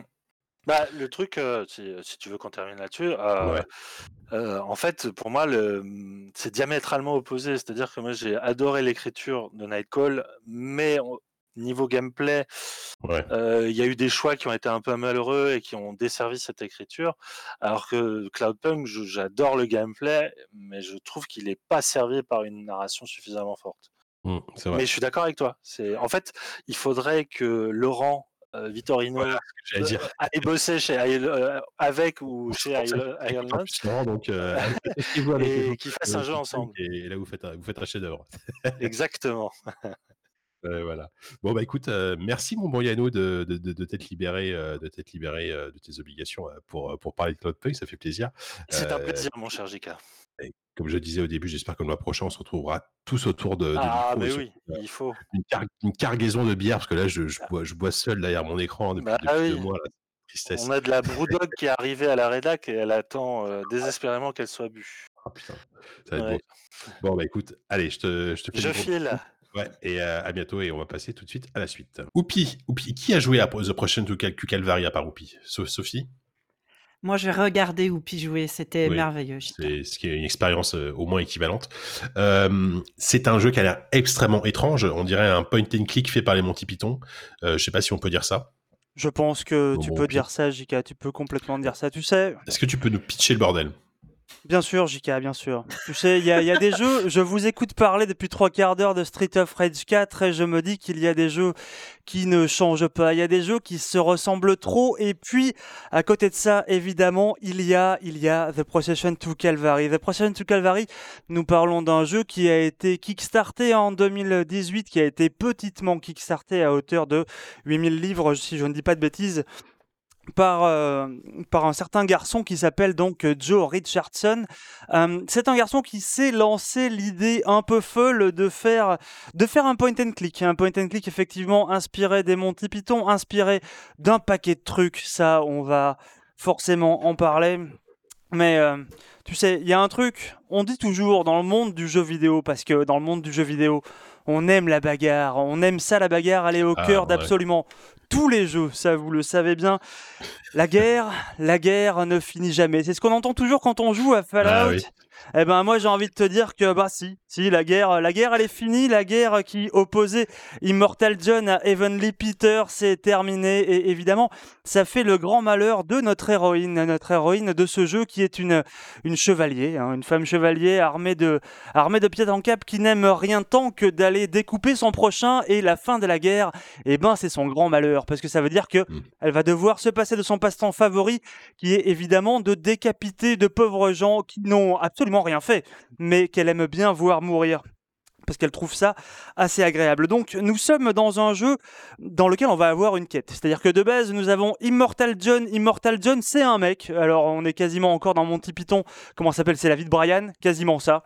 C'est un mec, il est vraiment, euh, il est très, il est très modéré dans ses choix. Il dit toujours que bon bah, lui, tu vois, le, monde entier, tout son peuple en tout cas, une partie de son peuple dans, cette, dans ce pays fictif où se, où se place le jeu, l'a élu comme, euh, comme leader. Alors lui, il voulait pas être leader, évidemment, mais bon, si c'est la volonté du peuple qu'il soit leur leader, bien qu'il ne se sente pas digne de cet honneur, eh bien, il a décidé qu'il allait, euh, allait les guider. Les guider vers quoi? Les guider vers ce qu'ils veulent. Ce qu'ils veulent, c'est euh, évidemment en finir avec Heavenly Peter, une espèce de tyran qui les a qui les a assommés avec Dieu et avec tout ce qui va tout ce qui va charrier comme, euh, comme symbole chrétien. Tout ça, franchement, les mecs, ils en sont saoulés. Et toi, eh ben, il se trouve que eh, si la guerre est finie, tu vas en profiter pour essayer de décrocher un dernier contrat. On est dans le dernier contrat, on est dans la dernière guerre. Ah, le vieux vétéran qu'on va aller chercher. Mm. Ce vétéran est une vétérante, elle a une épée. Et évidemment, il va falloir qu'elle s'en serve pour aller chercher Heavenly Peter. Et ça, je trouve déjà que le pitch est très très chouette. Mais surtout, on est devant un jeu, on est devant un jeu qui se, qui se berce d'influences absolument fabuleuses. C'est-à-dire que je vous ai entendu parler, je vous ai écouté parler de, de comment il s'appelle, euh, Kishiro, Yokishiro, le mec qui a fait les... Yu- euh, Yu- Yukishiro. Yukishiro, Dans la ouais. recherche de Gamecult. Yukishiro, merde. Non, Yu- Yuzo Koshiro. Yuzo Koshiro, on y est presque.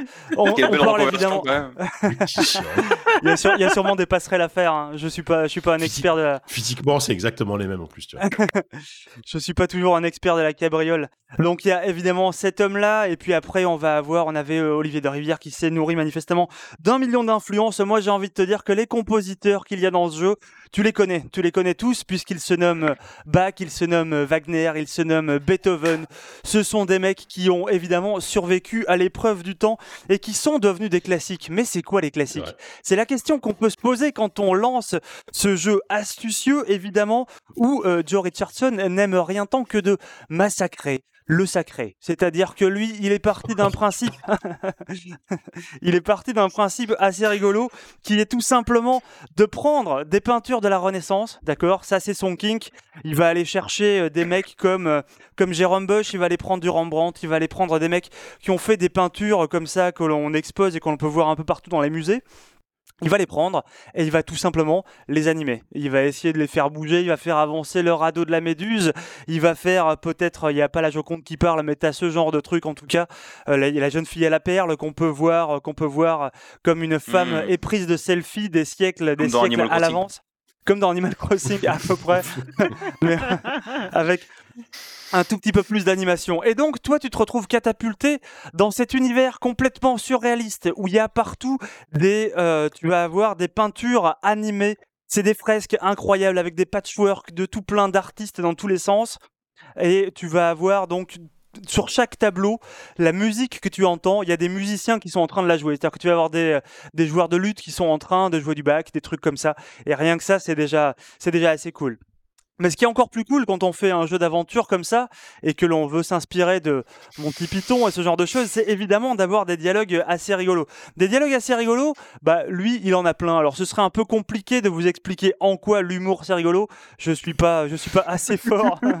je suis pas assez fort pour vous expliquer ça, mais croyez-moi sur parole, ce qu'a écrit cet homme ce qu'a écrit cet homme est rigolo, et, euh, mais il y a encore un peu plus cool que ça, c'est d'inventer de nouvelles mécaniques dans le point and click, ou du moins de laisser aux joueurs la possibilité de jouer de façon extraordinaire. Ce qu'on a dans ce jeu, c'est que tu l'as sur ton flanc gauche, tu as une épée tout simplement. Et si tu fais un clic droit sur ton épée, sur ta souris, pardon, si tu fais un clic droit sur ta souris, tu as la possibilité à l'instant où tu veux de sortir ton épée. Et il y a plein de moments dans les point and click, tu vois, n'importe quel jeu. Tu connais forcément ces point and click où tu vas te retrouver à vouloir rentrer dans une maison, un truc, et tu vas être bloqué par un garde qui va te demander un mot de passe, qui va te demander un objet, qui va te demander n'importe quoi, et surtout des machins improbables. Et ben dans ce jeu, c'est très simple en fait. Si le mec veut pas te laisser passer, et ben tu peux l'embrocher. Mais voilà, voilà comment on ouvre les portes. Une fois que le mec. Ah La grande énigme enfin résolue. une fois que le mec, tu lui as planté une, une épée dans l'œil, j'ose te dire qu'il la réclame beaucoup moins, son vase secret qui va lui permettre de, d'enrichir la fortune familiale. Donc ça, tu as un moyen très rapide comme ça. Et d'ailleurs, je l'ai découvert à mon insu parce qu'évidemment, bah, tu peux sortir une épée. Quel a été mon premier réflexe? Le premier mec qui m'a demandé s'il te plaît, va me chercher des chaussettes. Eh ben, je lui ai planté une épée dans l'œil. C'était hyper simple. Et là, de loin, tous les mecs m'ont laissé passer dans tous les sens. C'est-à-dire que tout d'un coup, les mecs se sont dit attendez, lui, il est dangereux. S'il veut que je l'amène à un point A, à un point B, toutes les portes m'étaient ouvertes d'un seul coup. Et la première run, c'est très simple, hein. j'ai fini le jeu, je pense, montre en main en un quart d'heure. Tu vas du début à la fin, tu as embroché littéralement tous les mecs, mais seulement. Ah, tu, ah. peux vraiment finir tout le jeu comme ça en fait. Tu peux finir tout le jeu comme ça, mais évidemment, évidemment, évidemment, il y a une justice. Il y a une justice en ce bas monde, et il se trouve que si tu commences à jouer de l'épée dans The Procession to Calvary, eh ben à la fin, à la fin, euh, Dieu intervient en personne pour, euh, pour t'empêcher d'avoir la bonne fin, de terminer le jeu proprement. Donc, tu es enclin à devoir faire une seconde run. Et ça, c'est déjà cool, d'avoir un jeu d'aventure point and click vraiment old school avec de la gestion d'inventaire, où tu peux avoir des, euh, des choix multiples dans tous les sens. Et euh, franchement, c'était... Euh, c'était hyper bien foutu quoi. C'est un jeu qui est, qui est écrit avec vraiment beaucoup de, beaucoup de panache, qui, qui te fait marrer à chaque tableau parce que tu vas voir, tu vas voir des, des justement des, des, peintures que tu as exposées au musée et qu'on t'a appris à traiter comme des classiques. Et des classiques, c'est des trucs que tu regardes vraiment derrière un cordon de sécurité avec un vigile dans ton musée et qui va. Là non là le mec il défonce tout. Tous les codes il y a plus rien de il y a absolument plus rien de sacré dans ce qu'il fait. Et ça je trouvais que c'était hyper hyper couillu comme approche. Et ça donne un jeu d'aventure qui franchement je pense que euh, montre en main la seconde run. Elle est quand même assez velue hein. ça doit ça doit taper sur les sur les 6 heures. Et tu euh, finis par découvrir enfin tu finis par découvrir tu le découvres très vite. Et quand tu ne fais pas comme moi à embrocher le premier mec qui te demande des chaussettes euh, qui passe tu finis par découvrir que c'est une histoire qui va te raconter, alors très très très librement, euh, l'histoire de ce petit garçon que l'on appelle euh, que l'on appelle Jésus, euh, tout simplement. Tu vas l'aider ah à faire ses, ses, petits tours de passe-passe dans la rue. Hop, comment est-ce qu'on change l'eau en vin Comment est-ce qu'on peut marcher sur l'eau quand on n'a pas, enfin quand on n'a pas la possibilité de marcher sur l'eau Évidemment, on utilise on utilise tout simplement des bons pour utiliser les comment t'appelles ça les bateaux il a tout simplement il a tout Comment simplement un ça ticket pour il a tout 17 hommes simplement qui a vécu loin de la mer.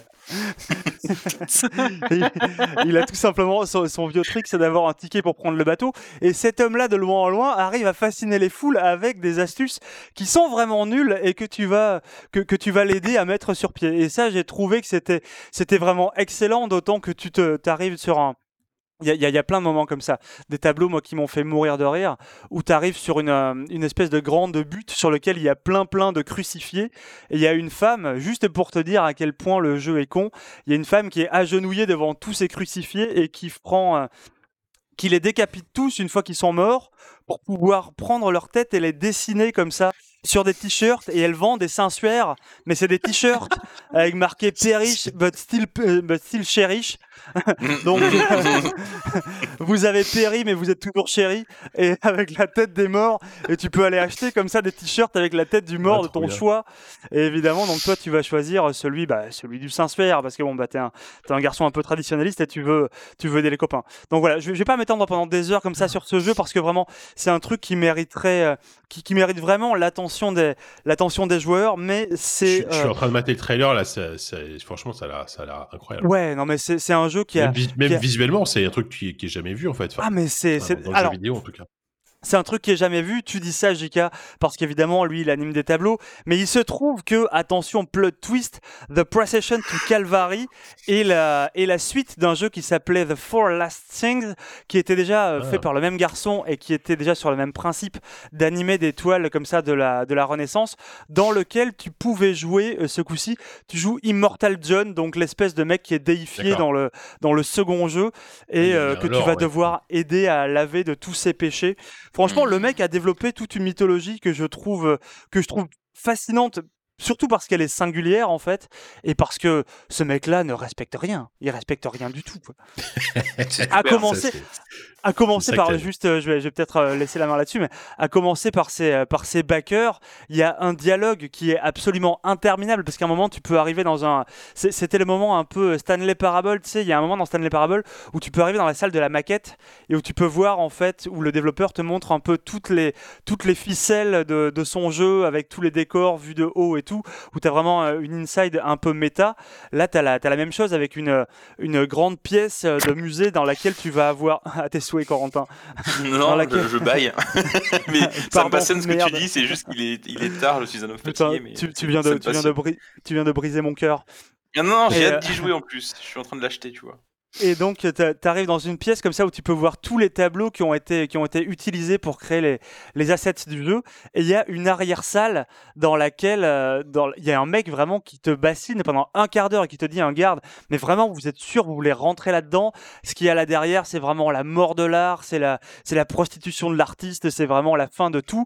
Et en fait, quand tu rentres, il se trouve que c'est juste des, des portraits des backers qui ont donné assez d'argent pour finir dans le jeu. Et ça, c'est C'est vraiment. incroyable ça. Oh, C'est putain, d'un ça- irrespect absolument total. Franchement, c'est c'est pour- c'est Kevin, ça, le- ce genre de truc. Alors là, Kevin, il aurait exulté. Quoi. Ouais. Euh, que- question, Voilà. question bête, c'est c'est pas traduit? Enfin, c'est en anglais, j'imagine. Alors non, c'est pas traduit et il faut il faut le dire euh, tout de suite. C'est un niveau d'anglais qui est assez soutnex. Euh, c'est Ouais, pas voilà, si- c'est- c'est pas le petit jeu. C'est pas le petit jeu pépouze triple A auquel tu joues avec un langage que tu utilises tous les jours. Là, il y a même un peu de il y a un peu de vieil anglais. Il y a des tournures de phrases qui sont vraiment euh, un on peu est, on est chelou plus proche parce de que Disco bon, Elysium. euh, ouais. Ouais, ouais, ouais. Bah après, le, le mec s'inspire des, des Monty Python aussi, donc t'as vraiment des. cha- chaque personnage a vraiment un, un phrasé, des tournures de phrases assez cheloues et qui lui sont propres. Donc ça peut vite être. euh, il- il faut être ceinture noire d'anglais, je pense, pour bien s'en Faut, faut sortir. le savoir ça. Faut Ouais. savoir. Ça me fait penser à plein de trucs, ça me fait penser de manière assez littérale à des jeux comme euh, Rock of Ages euh, aussi, qui avait un côté un Ouais. peu, euh, pour le coup, en 3D, mais de, de reproduction de tableaux un peu à la Monty Python, ou alors euh, plus littéralement un jeu qui est jamais sorti, mais euh, je crois qu'il est jamais sorti, ou peut-être qu'il est sorti, je sais plus, on me corrigera euh, après dans les commentaires. C'est un jeu de euh, pareil avec des- la même esthétique, mais où on joue un ça te plairait en plus à Sylvain si c'était sorti où on joue un auteur, un, un acteur, un, un comédien sur une scène de théâtre et on doit jouer une pièce de théâtre en direct et euh, en fonction des, des réactions du public, euh, il faut s'adapter, etc. Et c'est exactement la même esthétique, c'est assez marrant. Mais en fait, ça me fait moins que ces trucs lit- lit- très littéral. des ressemblances très littérales. Ça me fait penser à ce que tu me racontes de la, mécanique des combats à, dans Indiana Jones euh, et le secret de l'Atlantide où tu pouvais mettre des patates aussi au mec, tu pouvais t'en sortir par la violence. C'est vrai aussi, ouais. Je sais pas si ça, je sais pas si à quel point c'est c'est c'est proche dans le c'est proche mais ça m'a fait ça m'a fait penser à ça ou dans Indiana Jones où tu pouvais je crois que c'était à la limite du cheat code dans Indiana Jones tu pouvais vraiment euh, ouais. foutre des patates au mec pour t'en sortir comme ça Là, il n'y a pas ça, il y a vraiment plus une idée de euh, comment s'appelle ce jeu par Toby Fox Undertale. C'est t'as as la run génocide et mmh. puis t'as la, as, la run après, on va dire, où t'as vraiment les énigmes. Parce que la run génocide, en fait, du coup, il n'y a plus aucune énigme. Juste les mecs, tu peux tous les tuer et t'avances hyper vite. t'avances hyper vite à travers les quelques tableaux que, que, compte le jeu. Mais même dans la, même dans la entre guillemets, la, la bonne fin, j'ai appris qu'il y avait une troisième fin alternative que j'ai pas réussi à trouver. Je pense qu'il faut vraiment être, euh, il faut, il faut être en jeu pour arriver à la finir, je pense. Et, en fait, il y a une autre scène que ça me, à laquelle ça me faisait penser, c'est aussi, mais ça, c'est celle des Monty Python. Tu parles de la violence et des gens qui arrivent et qui trucident tout le monde. Ça me fait penser au chevalier Lancelot qui arrive au mariage pour libérer la princesse. C'est la meilleure blague avec les, tambours. il, veut libérer, il veut libérer ce qu'il pense être une princesse en détresse et, il massacre tout le château pour, pour, pour ça. Et avant d'arriver un peu déçu. Avant d'être hyper déçu en se rendant compte que c'est juste le, fils d'un châtelain qui est un peu trop féminin à son goût ça me fait penser, ça évoque tout ça. Chez moi, ça donne envie de vraiment de. Écoute, tu m'as convaincu. non, mais c'est vraiment un ovni. Ça vaut, euh, ça, ça vaut une paire d'euros. Enfin non, ça doit valoir 7 euros, je pense, ou un truc comme ça. Euh, il faut vraiment, il faut vraiment essayer ça. Je pense si vous, euh, si vous aimez l'humour, si vous pensez pouvoir parler anglais et que vous voulez vous marrer un bon coup. Très bien.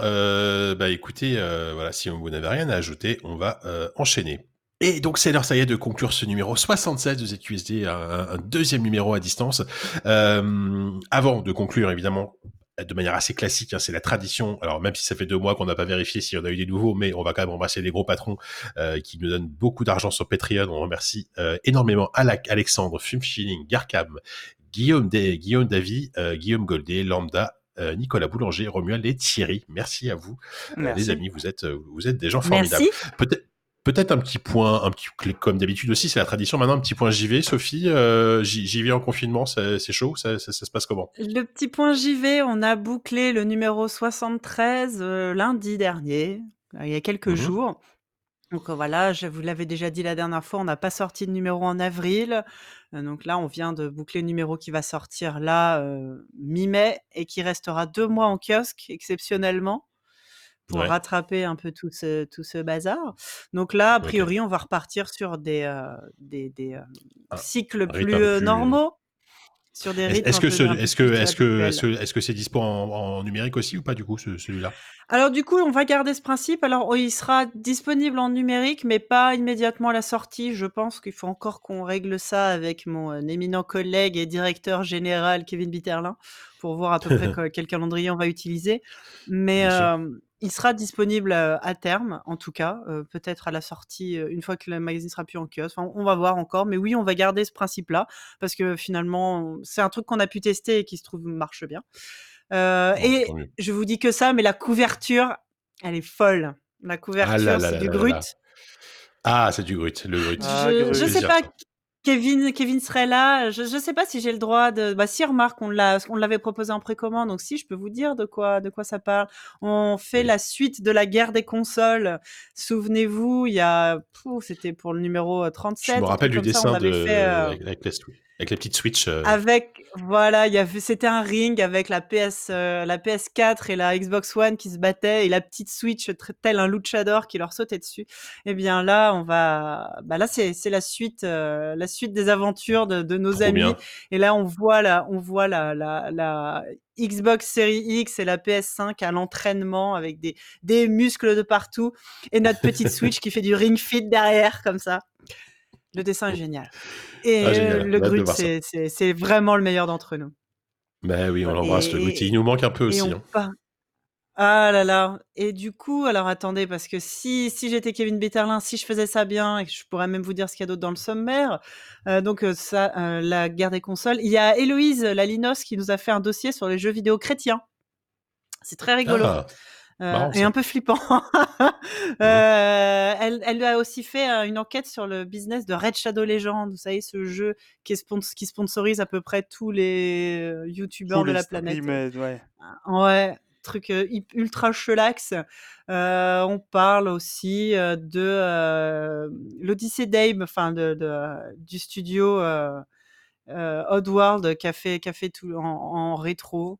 ouais, tout à fait. Voilà. De quoi bon, voilà, il y a plein d'autres. Et un portrait.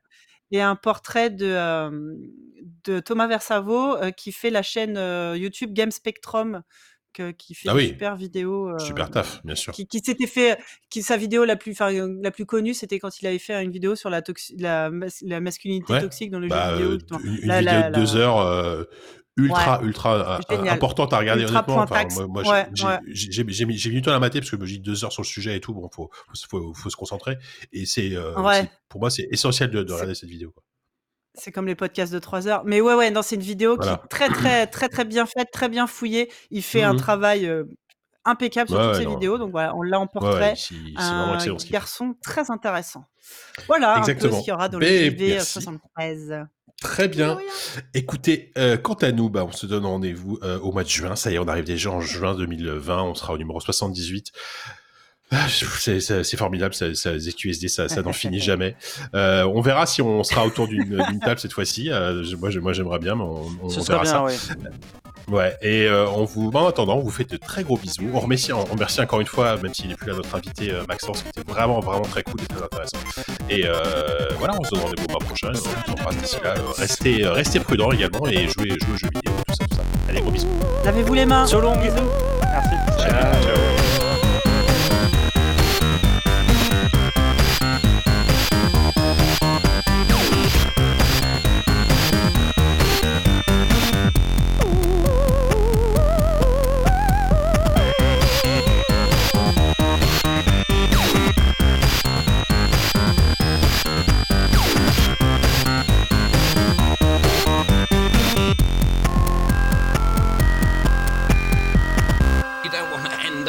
middle of invalid memory. Le premier truc que je vais faire demain, c'est euh, aller euh, m'acheter de nouvelles peintures et de nouveaux pinceaux parce que j'ai tout utilisé.